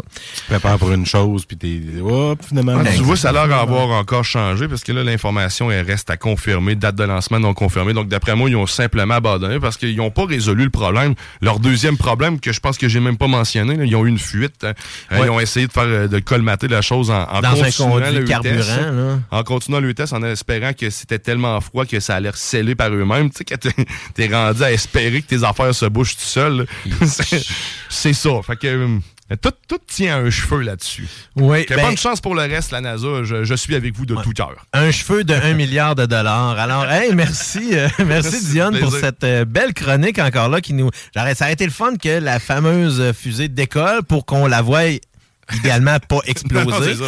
Euh, mais euh, dans le fond, hey, merci encore. Puis euh, écoute, euh, si t'as le goût de nous faire une autre chronique bientôt sur d'autres choses euh, qui. Ça peut être les Legos, hein? On s'ennuie des Legos un peu, on en parle moins. Ben, moi t'es aussi, je n'achète pas. Ah, OK. c'est pour Fait ça qu'on parle pas. Bon, ben, cher. clairement le temps t'en acheter un autre kit. Euh, fait que encore euh, merci pour euh, cette belle chronique-là. Hey, je vous en parle depuis tantôt, mais je vais continuer de le faire pareil parce que là, ça recommence aujourd'hui. C'est le bingo. Bingo! 15 heures, 3000 dollars en prix. C'est Tout cela pour des cartes à 11 dollars 75 seulement. Chico est déjà là. Il n'y a même pas de chandail. En Il est chess. prêt pour vous autres. Chico en chess, c'est quelque chose. Vous allez pas le voir, mais vous allez pas le voir, mais vous allez l'entendre au 969fm.ca. Ben vous allez le voir, c'est vrai parce qu'on est diffusé sur. YouTube euh, maintenant et Facebook. Mais on garantit pas qu'il va être en chess tantôt. Euh, Il était là. oui, il était là, puis c'est- c'était un petit peu excitant. Euh, alors, oubliez pas aussi d'aller sur la page YouTube, justement, de CJMD, euh, avec... Je la retiens, celle-là. ouais, avec, euh, justement... Tu me donnes le goût. Avec ma nouvelle blonde Mireille qui est là. euh, c'est ouais. bizarre de dire ça, mais quand même. Alors, euh, alors toutes nos émissions, évidemment, sont disponibles. Toutes les émissions de la station sont disponibles en balado, que ce soit sur Spotify, Apple, Balado Québec et, comme je vous ai toujours dit, 969fm.ca. On s'en va à la pause. Juste après la pause, ça va être notre entrepreneur Caroline Galland de la DG Décollé qui va venir nous parler de la transformation numérique qui a été amorcée euh, en 2020 là, euh, au niveau de l'entreprise. Hein, et là, on s'en va à la pause publicitaire, mais juste avant, avec le goût musical de Louis Seb. En fait, je vous embarque dans l'univers de Maudit Mardi, qui, je vous le rappelle, revient ce mardi à 23h. Et là, vous avez trouvé que ça brassait tantôt en pogne, mais là, je suis désolé, ça va peut-être être un petit peu pire. Le groupe s'appelle Fuck Tout. Connaissez-vous ça? Oui. Oui, c'est un groupe qui se décrit comme, checkez bien ça, un groupe de chaos orchestré alliant hardcore, punk, grindcore et stoner rock. Vous aimez pas les trois styles? C'est léger. C'est assez léger, en effet. Fuck tout électrifie les amateurs de musique lourde avec intens- l'intensité d'un toaster garoché dans un bain. Bref, attachez votre tuc, votre toupette, n'importe quoi que vous avez sur la tête puis qui est pas collé là parce que ça va brasser. Vous êtes à CJMD 969, l'alternative radiophonique.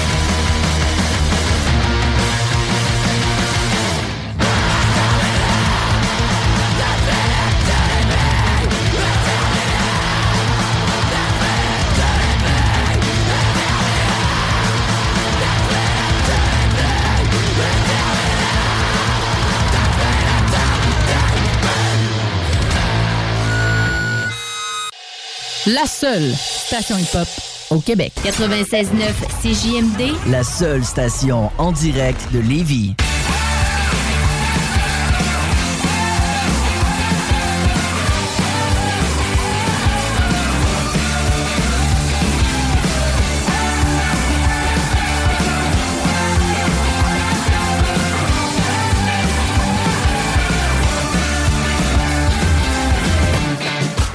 De retour, euh, les amis, euh, les Hey, I'm Ryan Reynolds. At Mint Mobile, we like to do the opposite of what Big Wireless does. They charge you a lot, we charge you a little. So naturally, when they announced they'd be raising their prices due to inflation, we decided to deflate our prices due to not hating you. That's right. We're cutting the price of Mint Unlimited from $30 a month to just $15 a month. Give it a try at mintmobile.com slash switch. $45 upfront for three months plus taxes and fees. Promo rate for new customers for limited time. Unlimited more than 40 gigabytes per month. Slows. Full terms at mintmobile.com. I'm Sandra, and I'm just the professional your small business was looking for. But you didn't hire me because you didn't use LinkedIn jobs. LinkedIn has professionals you can't find anywhere else, including those who aren't actively looking for a new job but might be open to the perfect role, like me. In a given month, over 70% of LinkedIn users don't visit other leading job sites. So if you're not looking on LinkedIn, you'll miss out on great candidates like Sandra. Start hiring professionals like a professional. Post your free job on linkedin.com/people today.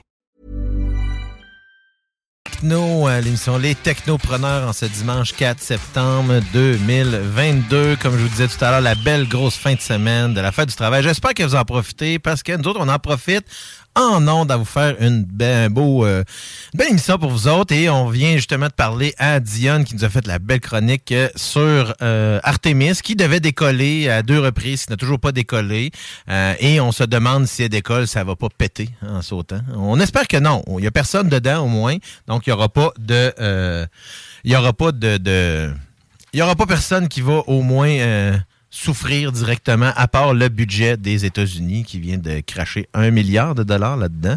Alors, Des euh, pinottes, des pinottes. Ouais, oui, des pinottes, des pinottes. On va lui laisser le temps d'arriver quand même, malgré qu'on allait euh, faire un petit switch rapidement, mais elle est en onde. Une, dans le fond, comme je disais avec un peu euh, Louis tout à l'heure, c'est là, je suis comme un peu, c'est comme la royauté des technopreneurs qui, euh, qui est en, qui est avec moi en studio présentement. Fait que là, je, suis comme un petit peu plus chaud que tantôt, là. C'est que, alors, Caroline Galland qui est là, salut! Salut!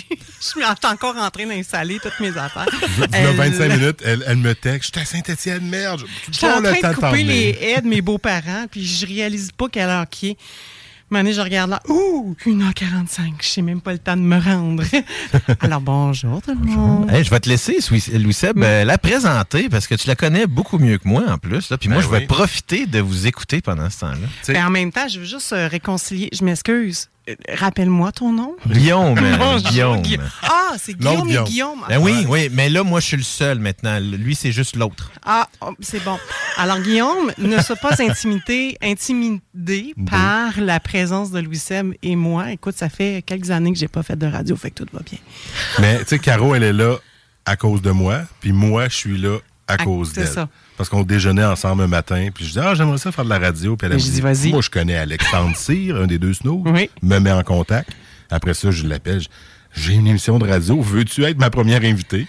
Puis après ça, hop, on a invité un Jean-François Brebion et on a fait les technopreneurs. C'est comme ça que c'est. Rapidement, ça s'est fait. Mais ça, c'est ça. Ça, c'est les balbutiements. Fait que Caro, Caro euh, qui, était, qui était une cliente avant moi, qui est devenue une partenaire, qui est devenue finalement une amie euh, de longue date depuis. Je pas m'en loin rappelle du- même. On doit être pas loin du 10 ans. On va arrondir demain. Ça loin. fait 5 ans que j'ai fermé ma business qui a été ouverte pendant 5 ans. Fait qu'on doit être dans le 10 ans environ. Et puis, euh, ben, c'est vers elle que je me suis tourné pour avoir un premier entrepreneur cette année ou Ah, une entrepreneur. Pour vrai, c'est votre premier. Mon Dieu, mais Ben, merci, cette année. un Ah non, non, c'est pas vrai. Excuse-moi, on a eu un la semaine passée. Oui, on a eu ok, Daflo bon, euh, la- semaine dernière. Puis là, je me suis dit, tiens, Caro a toujours quelque chose à dire. Oui, elle est déjà venue au Technopreneur. Ça fait longtemps qu'on ne l'a pas entendu. Puis en Uh-huh. plus, quand tu m'as dit, oui, oui, je vais venir, mais on va parler de transformation numérique. Je Ben, ça tombe bien parce que tu nous en avais un petit peu parlé à ta dernière présence. Oui. Puis là, ben, Écolivre, euh, ça fait deux ans que vous êtes dans une transformation Ben, numérique. si je te que, parle juste des balbutiements, là, pour ceux qui ne situ- situent pas Écolivre, on recycle et on revalorise des livres de seconde main euh, depuis plus de 19, 18 ans et demi. Bon, disons comme ça. Alors, euh, c'est comme notre premier bébé, là, en fait, là, de manœuvrer tout ça. Puis au Québec, il n'existe pas vraiment de numérisation, de numérique ou d'inventaire, de quoi que ce soit. Euh, fait que, euh, euh, juste euh, un peu avant les confinements, là, en mars 2020, puis c'est là que là, c'était devenu comme une charge. On s'est aperçu que, et bon tort, on bossera pas l'année 2020. fait que là, c'était un rendu un, un nécessaire d'inclure, d'in- d'inclure dans notre entreprise le numérique pour avoir de l'aide. Euh, première des choses, on commençait à publier des, écoute, on, on voyait que les entreprises fermaient les unes après les autres, des licenciements, tout ça. Alors là, on s'est mis à publier des livres sur notre page Facebook qui était très, très Puis c'est dans ces environs-là que j'ai rêvé. Et là, quand on parle de vision d'entrepreneur, je pense qu'on était dedans parce que j'ai rêvé qu'un jour, mes employés qui ont des limitations, qui ont des défis, qui ont différents euh, euh, parcours de vie très, très différents, qui vont ouvrir la boîte de dons comme une boîte de popcorn, rouvre la boîte de dons, prend son scan, puis numérise le livre, puis il sait déjà dans quelle catégorie ça va. Un roman policier versus un roman québécois ou international, ou encore que parce que c'est marqué le mot cholestérol, lui, pour nous, c'est simple. On sait que le cholestérol, le mot sur le titre du livre, ça va dans le domaine de la santé. Mais pour quelqu'un pour qui, qui est analphabète ou que l'inférence est très, très difficile, il n'est pas capable de faire ce lien-là dans sa tête. Alors, imaginez toute l'information que je viens, leurs que je viens de leur fournir. C'est ça que j'arrivais à rêver. Donc, il va scanner le livre. Il va avoir déjà l'information dans quelle catégorie il va. Oh, puis, by the way, il va savoir aussi si ce livre-là, il est déjà réservé par un client qui a fait une demande de réservation. Et bon, puis il y a juste à peser sur. Là, c'est un rêve, on se comprend? Est-ce que ça va se faire comme ça? On n'est pas encore rendu là, mais ça s'en vient. Euh, il va peser sur un bouton, puis il va avoir l'étiquette de prix qui va sortir, puis pouf, on vient de sauver une, deux, trois étapes chez nous. Et on vient de permettre à des employés qui, c'est trop difficile de réfléchir rapidement. Écoutez, on reçoit par jour 5000 items différents en dons. Wow. Que ce soit des livres, des Livres, revues. revues, CD, vinyles, en ligne. là. Mais si, si on peut juste régler les histoires de livres, parce que c'est notre gros moyen. Moyau, ouais, c'est ça. Noyau. Noyau, moyeu, peu importe. C'est le gros, gros du, du- de ce qu'on reçoit. Hey, on vient de gagner en efficience en termes d'entreprise. Fait que c'est ce que j'ai rêvé là, dans la vingtaine du mois de mars 2020. Euh, et là, ben, on est comme amorcé. Fait que ce qu'on avait fait à ce moment-là, c'est qu'on a arrêté de publier sur les réseaux, sur Facebook, des livres à l'UTEN. Fait qu'on a commencé avec un Google Doc public. Puis on mettait par catégorie des livres, des photos avec des prix, Ça fonctionnait super bien. Deuxième confinement, j'ai envoyé beaucoup de mes employés en, télétravail. Ils n'avaient jamais fait ça de leur vie. Jamais, jamais, jamais. Euh, ils ont commencé à donner de l'information à déjà nos systèmes déjà existants. Exemple, euh, Louis Sem, je ne sais pas si tu es un client de la, des réservations chez nous, mais toi, mettons que tu veux lire absolument toutes les Stephen King au complet, puis tu veux avoir la collection chez toi, puis tu dis, ah, il me manque le petit dernier, mais tu peux faire une demande de réservation sur notre site web. On a le titre, on a le nom d'auteur. Fait qu'avec ça, on est capable d'aller chercher le ISBN, qui est par défaut le code à barre, et, et chercher de l'information pour ça. Fait que j'ai commencé à enligner mes employés là-dessus. Fait que là, ils faisaient ça à distance. Deuxième confinement, même chose. Tu sais, fait qu'on a commencé à se donner de l'information. Et en juin 2021, est arrivée la naissance du site web. Et on a commencé à avoir un inventaire web. Ce qu'il faut savoir, c'est que c'est pas tous nos inventaires qui sont sur le site web. Il n'y a pas tout ce que vous avez en Et succursale. on a Ah ouais. 200 000 titres uniques en tout temps à peu près. Ouch. C'est plus une fenêtre sur ce que vous avez. Ben, c'est comme un entrepôt à part qui a, puis on se le dit, là, quand tu vois sur, tu vas sur www.ecolivre.org, euh, puis tu vois, euh, mettons, je sais pas, moi, euh, euh, j'ai pas d'idée, là, Mais les, tous les collectionneurs doivent capoter sur votre, sur Ah, votre colle, puis vous devez en avoir une bâche. Parce que moi, je suis un collectionneur, pas nécessairement juste de livres, mais les collectionneurs, on aime les éditions originales. Parce que moi, j'ai Voilà. des vieux Tintins avec l'édition originale. Mhm. J'ai, je pense, quatre versions différentes de Lord on of les the reçoit Rings. chez nous, là. On les reçoit, les collectionneurs, là, ce sont euh, nos, nos- de- des très, très bons clients euh, chez nous. Euh, J'ai des monsieur, madame, tout le monde aussi. Là, euh, on se le dit, les auteurs québécois sont prolifiques au niveau des séries et compagnie. Là, fait que ils, produisent des livres vraiment extraordinaires. Fait que, ouais, ils nous, ils nous aiment pas mal. Ben là, moi, ça... Surtout que tu une déjà venu chez nous, Non, mais je pense que là, je- tu m'as séduit. tu m'as séduit. Oui, shame on me. Surtout que tu peux faire une demande sur le site. Puis être- Ben oui. Les autres vont vérifier. As-tu une idée, euh, hey, ce, ce- ce- ce que j'appelle le système de réservation des livres sur nos prochains arrivages? As-tu une idée de combien il y a là-dedans? Je sais pas. Il y a plus de 50 000 demandes en attente. Ouch! À toutes les semaines, on en trouve plus de 500, puis il y en a tout le temps autant à la fin de la semaine. Parce que les gens... Tu sais, moi, je suis une lectrice, là, puis là, hey, je commence à découvrir un auteur, puis je suis super passionnée. Oh, wow, j'aime ça, ça plume de façon. Fait que là, euh, je, je fais les demandes de réservation. C'est comme si tu faisais des demandes à l'univers. Ouais. Fait que là, ben, t'envoies ça. Tu sais pas quand est-ce ça va rentrer, mais ça va rentrer. C'est pas une demande de réservation pour la commander, c'est une demande de réservation non. quand vous, quand comme une allez l'avoir. Oh, là, vous Exactement, allez- comme une wish list. Ouais. Que puis ça arrive. Puis on est, tu reçois ton courriel. Hey, salut, on a trouvé ton livre. Tu as trois semaines à le chercher. Fait ça, ça existe quand même depuis euh, avant 2020, là, cette, euh, ce système-là. Je te dirais peut-être avec euh, mon prédécesseur, Pierre Auger, peut-être au tournant des années 2017-2016 là, que ça a commencé à prendre. C'était plus qu'un un document Excel. Je me souviens quand tu m'avais partagé ton document, je fais Oh my God, OK. On y va avec ce qu'on a. Exactement. ben, c'était ça. Ben, c'est ça. Là, en ce moment, on travaille, on a reçu des fonds pour nous aider à faire le développement. Donc, j'ai fait des demandes avec euh, ce qu'ils appelle le numérique collectif pour les entreprises d'économie sociale. Donc, on a reçu des fonds principalement pour financer des consultants, pour nous aider dans ce développement-là. J'ai une vision. Quand est-ce qu'on va l'atteindre? Je peux pas te dire, mais assurément, c'est que notre base de connaissances, parce que c'est pas tout faire un inventaire, Mhm. de coller sur tes clients, puis de voir ton point de vente, ça te prend une base de connaissances. On est en train de la de la rendre encore plus utilisable de jour en jour, de semaine en semaine. Euh, fait qu'on est en train de travailler avec eux là, en ce moment. Fait que est-ce que c'est pas encore totalement terminé? On va commencer à avoir les formations parce que j'ai reçu aussi des fonds pour financer la formation pour nos employés. Et je travaille avec un collègue que tu connais très bien, Un ancien technopreneur. un ancien technopreneur, Jean-François Brebillon, qui est chez Groupe Cogité. Euh, évidemment, euh, c'est super agréable de travailler avec des gens qu'on connaît bien puis qu'on sait comment est-ce que leur enlignement est. Là. Ben oui. Quand ils partagent les mêmes valeurs et tout. Ah, et voilà. Ça va bien. Fait que Guillaume, t'es jamais venu chez nous? C'est Ben, une belle surprise. Ben oui, puis euh, écoutez, euh, écoute, pour euh, un petit peu euh, tenter de me faire pardonner une petite affaire, j'ai partagé euh, sur notre page Facebook euh, le site d'écolivre.org. Donc, vous allez pouvoir euh, euh, aller voir justement ce dont tu nous as parlé, puis toutes les choses qui sont, en fait, une partie des choses. C'est comme la pointe de l'iceberg du livre. là. Ben oui, vraiment. En fait, là, juste pour, euh, juste pour tourner le couteau dans la plaie, où tu t'approvisionnes, toi, comme collectionneur? Euh, au village des valeurs.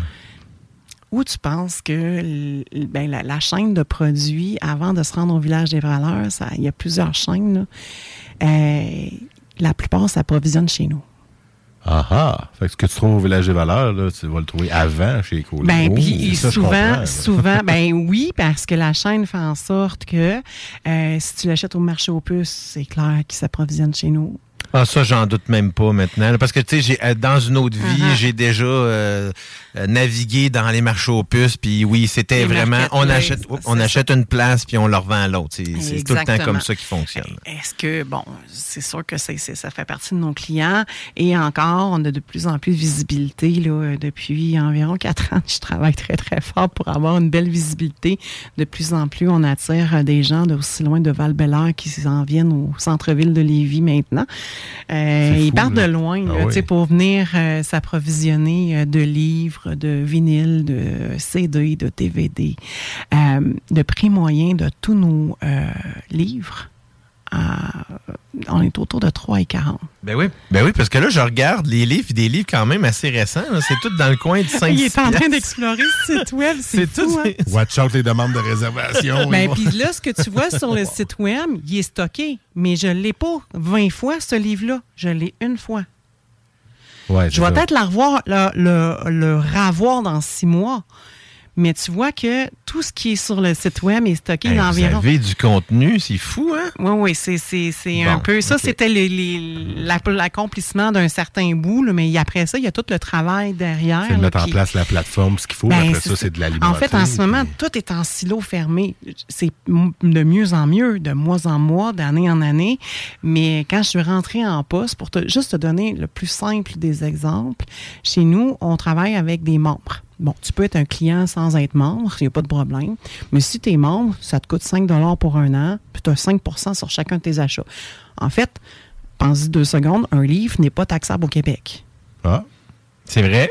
En Donc- effet, j'ai travaillé chez Archambault pendant quelques années, Voilà. donc absolument. Donc, ton livre à 3,99 te coûte 3,99 presque. Fait que c'est le vrai prix qu'on voit, tu sais. On est comme pas habitué à ça. Non, on non, est tellement habitué ça. de. OK, il faut que je calcule les taxes. Non, là, non, non, non, mais c'est ça. Mais quand tu es membre, il faut que Mhm. tu sois membre pour ça. Maintenant, euh, le membership. La façon que ça fonctionnait, il y a encore un peu de travail à faire là-dedans, c'est qu'au comptoir, en, en, en succursale, le client remplit un formulaire papier. L'employé à la caisse, dans le système Acomba, qui n'est pas raccordé à d'autres systèmes. Quand je parle qu'on travaille en silo fermé, c'est ça, c'est ça qu'on est en train de travailler quand je parle de transformation numérique. Fait que l'employé, tout ce qui va rentrer au comptoir, parce qu'il y a trois, trois autres clients en arrière, il va rentrer le numéro de téléphone puis la date de fin de son adhésion membre. Après ça, il y a quelqu'un qui prend la pile de papier des membres qui se sont inscrits durant la semaine. Elle, elle va compléter l'information. Fait que là, euh, l'adresse, le numéro de téléphone, va rentrer l'adresse de courriel dans MailChimp. Alors, Il tout est fait dans la main. Alors, un autre silo fermé, rien intégré. Et, et après ça, elle prenait le, le- le formulaire et elle l'envoyait à la succursale de Saint-Romuald. Il y avait un autre employé qui faisait la même chose Dans le système. dans le système là-bas. Alors, C'est un système D, moi, j'appelle parce que vous êtes débrouillé avec oui, les, tout ce mais que vous c'était aviez. double tâche, triple tâche, quadruple tâche. Souvent, sur certaines opérations, c'est un très, très euh, grand euh, mot. Euh, c'est sûr qu'avec le temps, on a trouvé des façons de faire de façon plus efficace. Euh, puis les gens me disent, ben oui, mais vous avez juste maintenant, tout est accessible sur le, le cloud. As-tu une petite idée de combien un système comme Acomba coûte par mois? Pour les entreprises? Ça doit être Cloud? relativement dispendieux, c'est ça. Surtout C'est qu'on est dans transaction, là. C'est pas 5 pièces par mois. Non, non, Non, parce que c'est dans l'info nuagique, c'est parce que ça implique tous les Ouais, serveurs, ouais. ça implique la On technologie. était autour de 3000 dollars par mois. Hey, on est un OBNL. Non, c'est ça. C'est pas réalisable pour Fait vous. là. ça, ça marchait pas. Fait que, tu sais, il y avait plein de, de- de- d'embûches qui faisaient en sorte que, hey, on peut-tu être rentable? Puis de remettre à la communauté, parce que tu auras compris qu'à 3,99, 6,99, les prix que tu vois sur le site web, euh, tu sais, on est un OBNL. Nous, notre principale mission, ça a l'air bizarre, là, mais on vend, c'est pas notre mission première de vendre des livres. Je pourrais vendre de la soupe, ça ferait pareil. Mais c'est le core business qu'on a choisi, mais c'est de la faire de l'insertion socio-professionnelle. Fait après ça, euh, la masse salariale, c'est ça qui coûte le plus cher dans toutes les entreprises. Après ça, tu as le local. le loyer, le, le local commercial. Puis après ça, tu as toutes les petites dépenses. Ben, les assurances puis tout ce qui vont avec. Puis, euh, Ben, c'est quand même, tu sais, je veux dire, en termes de proportion, là, c'est vraiment la masse salariale qui va coûter le plus cher. euh. Puis, fais juste penser à ta tête, là, dans ta tête, ton salaire annuel à toi, fois le nombre d'employés approximatif, là. Par mois, je te garantis que c'est plus, que ton salaire annuel. Ben, comme, tu, comme dis aussi, c'est ça, c'est que le, principe d'Écolivre est principalement là pour aider des gens à, re- à recommencer à travailler, puis à, Entre autres, oui. à- a- puis apprendre à être à socialiser dans le contexte d'un travail aussi. Là. Exactement. Fait que il est différent. Là, je t'ai parlé du système de membership. Je dois voir le lien que je fais avec le social. C'est que on a pris en 2020 aussi une tangente davantage environnementale parce que tout chez nous est pesé, tout est, est- est calculé parce qu'on a des comptes à rendre comme organisme qui fait dans la matière résiduelle parce que c'est ça. Mais encore là, on fonctionne dans des silos fer- fermés, tu sais, fait que c'est mis dans un tableur Excel. Alors, toute l'information, l'analyse de tout ça, euh, c'est beaucoup. Fait que quand je dis que euh, on, on a depuis 2020, on a même un peu plus de stagiaires et de bénévoles et d'employés parce qu'on a ouvert comme une- un à côté au niveau de, du démantèlement du livre. Hein? Tu fais ça, toi, Caro, tu démantèles des livres criminels. Ah, il y a 5000 items par jour. Pense-y deux secondes. Je aille peux pas garder par tout le Ouais. temps. C'est ça, puis l'état des livres aussi qui arrivent, Exact. ils sont pas tout le temps en Il n'y a bon aucune état. discrimination sur les dons. Fait que moi, on reçoit des dons, des livres qui sont barbouillés, déchirés, euh, des livres. Fait que, tu sais, il faut, y a- faut agir. Puis, j'ai. j'ai- il y a di- on fait différentes choses pour euh, écouler notre, nos, nos inventaires là, qui sont euh, très, très manuels. Au point où est-ce que les clients, les clients viennent au comptoir, tu peux-tu regarder dans ton inventaire, voir si c'est tel livre? Tout ce qu'on va faire sur, euh, sur notre ordinateur, c'est chercher, voir sur Bré, voir dans quelle catégorie il est classé. On prend nos jambes, puis on s'en va sur le magasin. OK, donc, bref, vous avez, hein, si je comprends, Caroline, vous avez déjà, euh, vous aviez enclenché le processus, Ouais. mais il y a encore beaucoup de choses Oui. à faire. Puis, moi, ce que, ce que j'aime beaucoup de ce que tu nous présentes là, c'est que, un, c'est l'aspect social que j'aime beaucoup. Puis, tu sais, c'est- Uh-huh. c'est quelque chose qu'on a gardé euh, dans le contexte de venir, de, de- de prendre des entrepreneurs. Puis, dans le contexte aussi de la station CGMD, qu'on est là pour faire pousser là, les, tous les entrepreneurs locaux, des beaux organismes comme le vôtre. Donc, la meilleure façon là, de contribuer à Écolivre, c'est quoi? ben, de s'enlever de la tête que c'est tabou que d'acheter un livre usagé, que c'est juste pour les pauvres. Je m'excuse, là. On n'est pas là, là. Moi, je vous confirme pas que juste. ça ne l'est pas parce que j'achète des livres Mais usagés constamment. ce que je veux dire? Il y, a- il y a comme un peu cette espèce de tabou shame ou, tu sais, je veux dire, d'un peu, ah, un peu mesquin. Oh non, moi, je ne vais pas dans les trucs usagés. Il y a du monde qui l'ont utilisé. Puis que de, sa- de penser que le livre qu'on a chez nous, c'est un livre de fond de tablette. Puis, ah, c'est parce que, vu qu'il est là, c'est parce qu'il n'est pas populaire puis c'est pas intéressant. Personne le veut, fait Personne ben, le veut, c'est pas pour ça qu'il est là, c'est pas ça pendant tout. C'est ça. Tu sais, fait que si c'est de juste enlever ce tabou-là, puis de venir nous voir, puis de, de prendre le temps de comprendre un peu notre système, la façon qu'on fonctionne, je vous jure, vous allez trouver votre compte chez nous absolument. Ben, en tout cas, moi, je suis vendu et euh, je, là, je, je- je vais me déchaîner et euh, je vais aller faire comme vous devriez tous faire, aller un tour, Écolivre. Si vous voulez toutes les informations, j'ai mis euh, justement le site internet écolivre.org sur la page Facebook des technopreneurs. Caroline Galland, merci beaucoup d'être euh, venue aujourd'hui. Euh, écoute, moi, j'aime tellement ça des affaires de demain. Ça me donne plein de bonheur. Là. C'est que on va y aller euh, avec le bonheur qui est dans l'intérieur de Louis Seb avant la pause On publicitaire. va y aller, on coupe la toune si tu veux faire ton Netflix après. Parfait. On Alors, on, on va juste y aller à la pause publicitaire. On vous revient dans quelques minutes parce que je vous parle des 25 ans de Netflix. Déjà. C'est JMD 969 FM, votre alternative radiophonique. Talk rock hip hop. Salut, c'est Pierre-Marc de Saint-Henri. Euh, J'ai gagné 1200 pièces au bingo de CJMD.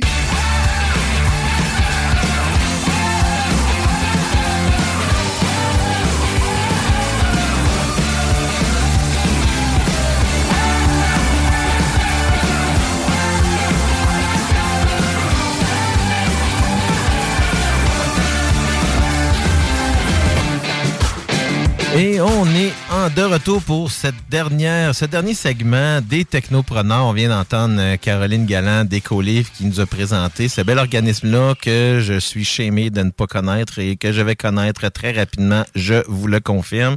Parce que je suis un collectionneur, moi, puis quand on me donne l'opportunité d'avoir des affaires inutiles, pas chères, je vais être là pour ça.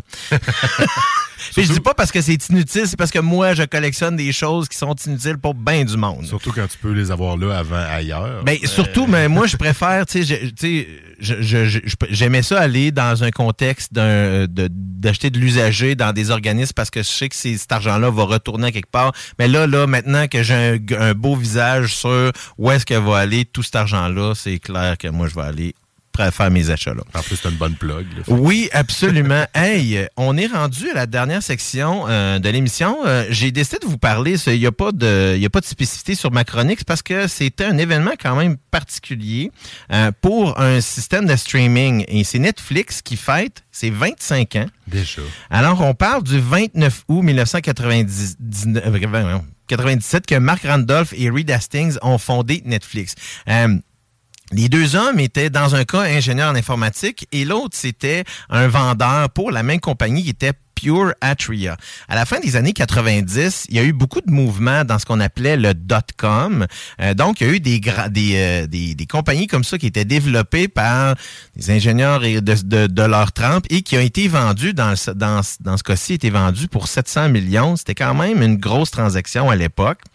Euh, et par la suite, on décidé dans un dans, un contexte de covoiturage. Donc, les deux hommes euh, se rendaient au travail en même temps. Ils partaient de leur résidence euh, en Californie, euh, de Santa Cruz, et se rendaient jusqu'à Sunnyvale. Et l'idée est comme venue à ce niveau-là. C'est donc là qu'ils ont décidé au départ de fonder, parce que Netflix, n'était pas du tout ce que c'est maintenant. Netflix, ce que c'était à la base, c'était un service postal de location de DVD. Ah ouais. Et ils avaient un catalogue à l'époque de 925 films, c'est-à-dire tous les titres qui existaient en DVD. Donc le principe de Netflix était simplement que on allait sur le site internet et on allait euh, commander un film, peu importe était le film, et on recevait une copie du DVD par la poste. Parce que c'était pas le DVD original qu'on recevait. C'est qu'eux autres, dans le fond, ils imprimaient ou ils gravaient des CD, puis ils les envoyaient à ce moment-là. Parce qu'évidemment, euh, un site Internet, ça prenait plusieurs dans plusieurs centaines d'exemplaires du même film. Donc, c'est comme ça qu'ils ont commencé euh, juste.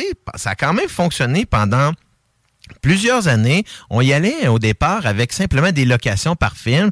Ils ont rapidement là, environ à fin, au début des années 2000, passer un abonnement fixe. Donc, ça, ça a été la première, le premier changement, si on veut, dans la mentalité d'entreprise, c'est qu'on a dit, vous payez 10 pièces par ou c'est 7,99 par mois à l'époque et vous pouvez louer autant de films que vous voulez, aucun frais de retard, aucun frais de retour ou quoi que ce soit. Donc, peu importe ce qui se passait avec le DVD, même si vous le retourniez pas, il n'y avait aucune charge supplémentaire. C'est ce qui a fait que Netflix a grandi très rapidement parce que c'est un service, un, qui n'existait pas. On avait à l'époque euh, les blockbusters de ce monde qui étaient des clubs vidéo qui avaient énormément de copies, mhm. mais qui restaient quand même des magasins qu'on appelle au détail, qui étaient des magasins locaux. Donc, ça a fait, ça a comme un peu champardé tout ça et ça a attiré énormément de nouveaux abonnés. Et c'est le 29 mai 2022 que la compagnie devient pour la première fois une société en bourse oh. et vend 5,5 millions d'actions à 15 pièce. Faites le calcul vous-même, c'est beaucoup d'argent qui est rentré dès le départ.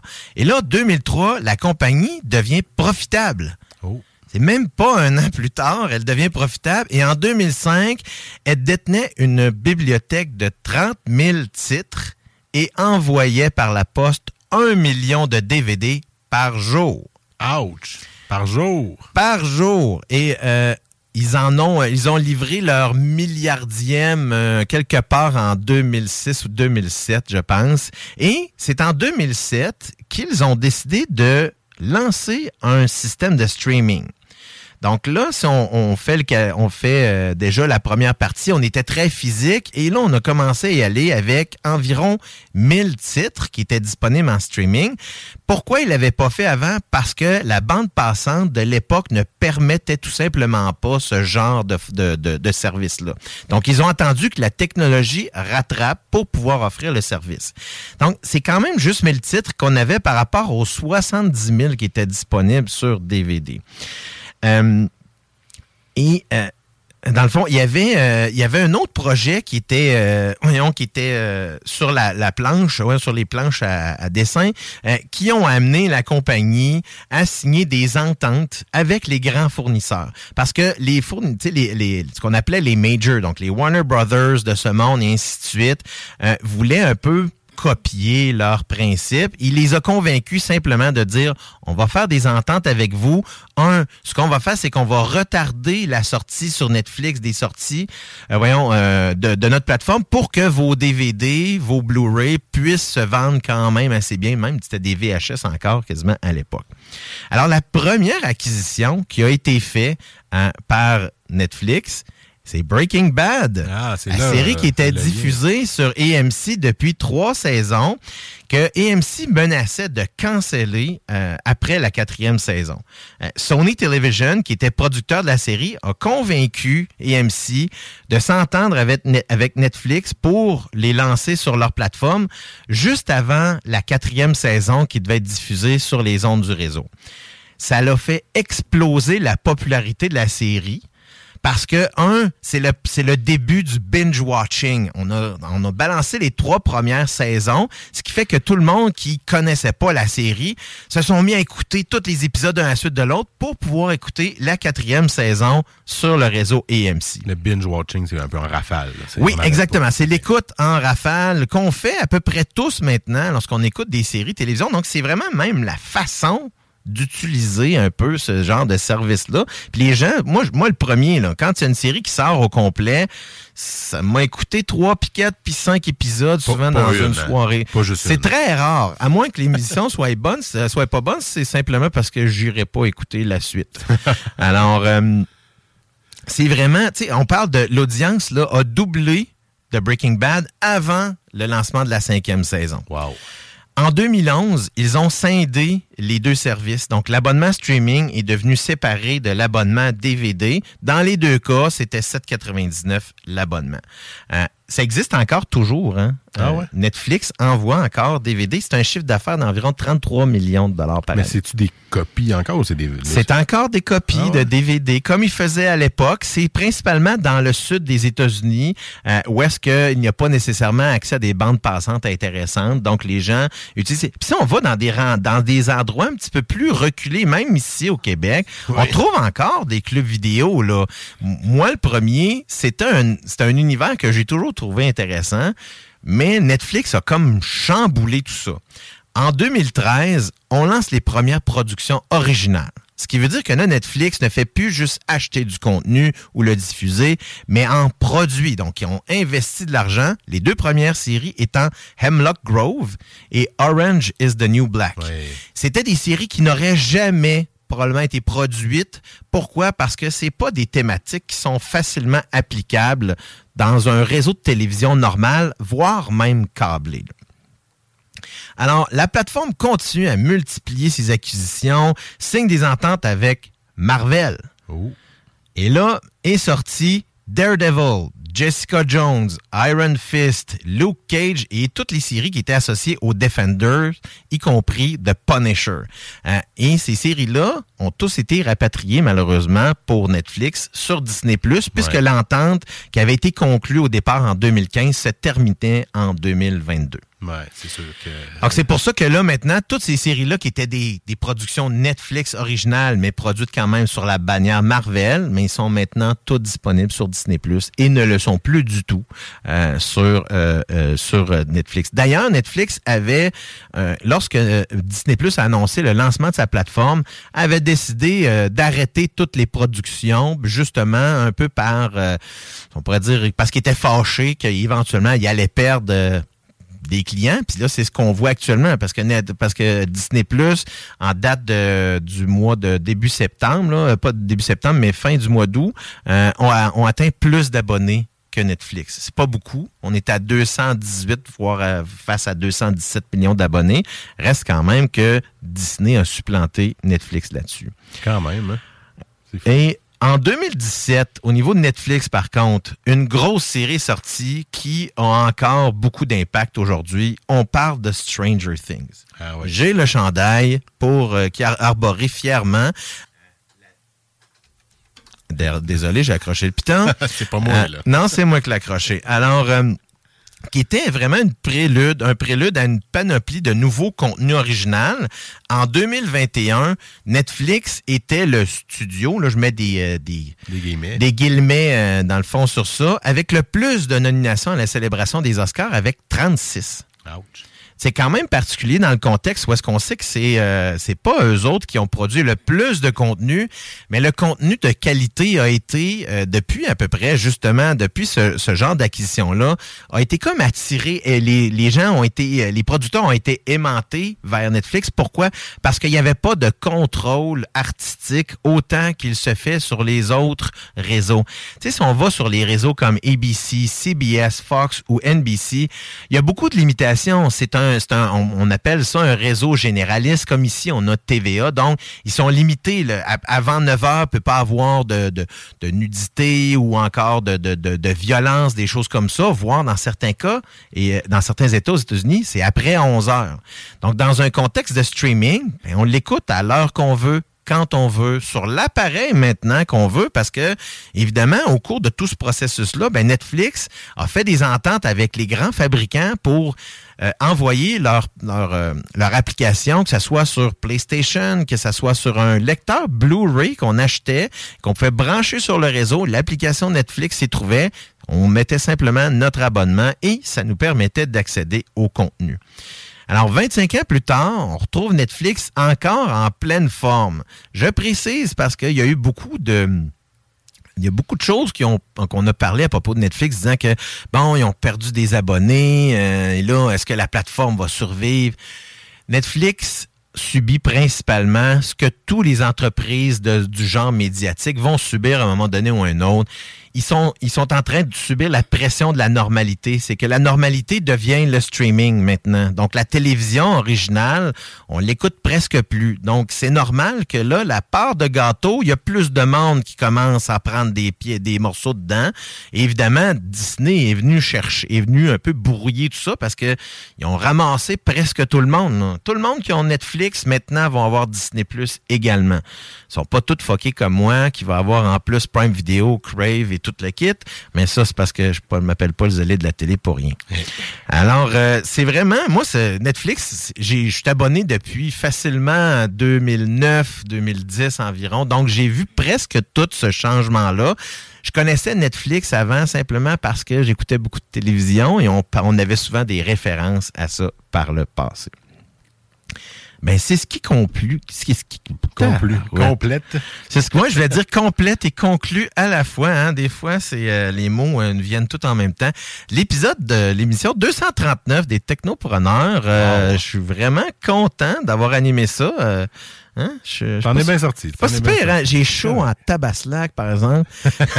ça, je pense que ça vient avec la chaise, malgré que je suis dans ma chaise habituelle. C'est plus le, le titre qui va. Oui, en effet, mais qu'est-ce qui s'en vient dans quelques minutes? Bingo!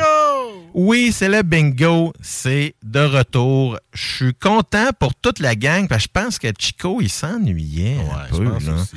Fait que, puis je pense que tout le monde s'ennuyait de tout ça. Fait que moi, je vous dis tout simplement merci à tout le monde. Merci Caroline d'avoir été là. Merci Louis Seb à la mise en onde. Merci à Dionne d'être passé nous faire une belle chronique.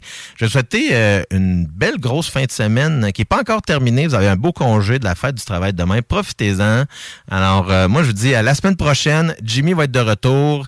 Et on va se faire du fun comme d'habitude, toujours sur les ondes de CGMD 969, qui est votre alternative radiophonique. Est-ce qu'on a une toune pour finir, mon Louis? On la coupe aussi. On la coupe. fait que ben, c'est parce que je parle trop. Ça a l'air d'être ça. ça. On hein? va laisser la place au bingo. Le bingo s'en vient drette là. Bonne fin de semaine, tout le monde. La nouvelle application de CJMD est bien dispo maintenant sur Google Play et Apple Store. L'appli CJMD est là pour toi. Podcast, écoute en direct, extrait, etc. Père pas de vue, le média en montée au Québec. Load l'appli CJMD sur Google Play et Apple Store. Hi, I'm Daniel, founder of Pretty Litter. Did you know cats tend to hide symptoms of sickness and pain? I learned this the hard way after losing my cat, Gingy. So I created Pretty Litter, a health monitoring litter that helps detect early signs of illness by changing colors, saving you money and potentially your cat's life. Pretty Litter is veterinarian developed, and it's the easiest way to keep tabs on your fur baby's health right at home. Go to prettylitter.com and use code ACAST for 20% off your first order and a free cat toy. Terms and conditions apply. See site for details. Planning for your next trip? Elevate your travel style with Quince. Quince has all the jet setting essentials you'll want for your next getaway, like European linen, premium luggage options, buttery soft Italian leather bags, and so much more. And is all priced at 50 to 80% less than similar brands. Plus, Quince only works with factories that use safe and ethical manufacturing practices. Pack your bags with high-quality essentials you'll be wearing for vacations to come with Quince. Go to quince.com/pack for free shipping and 365-day returns.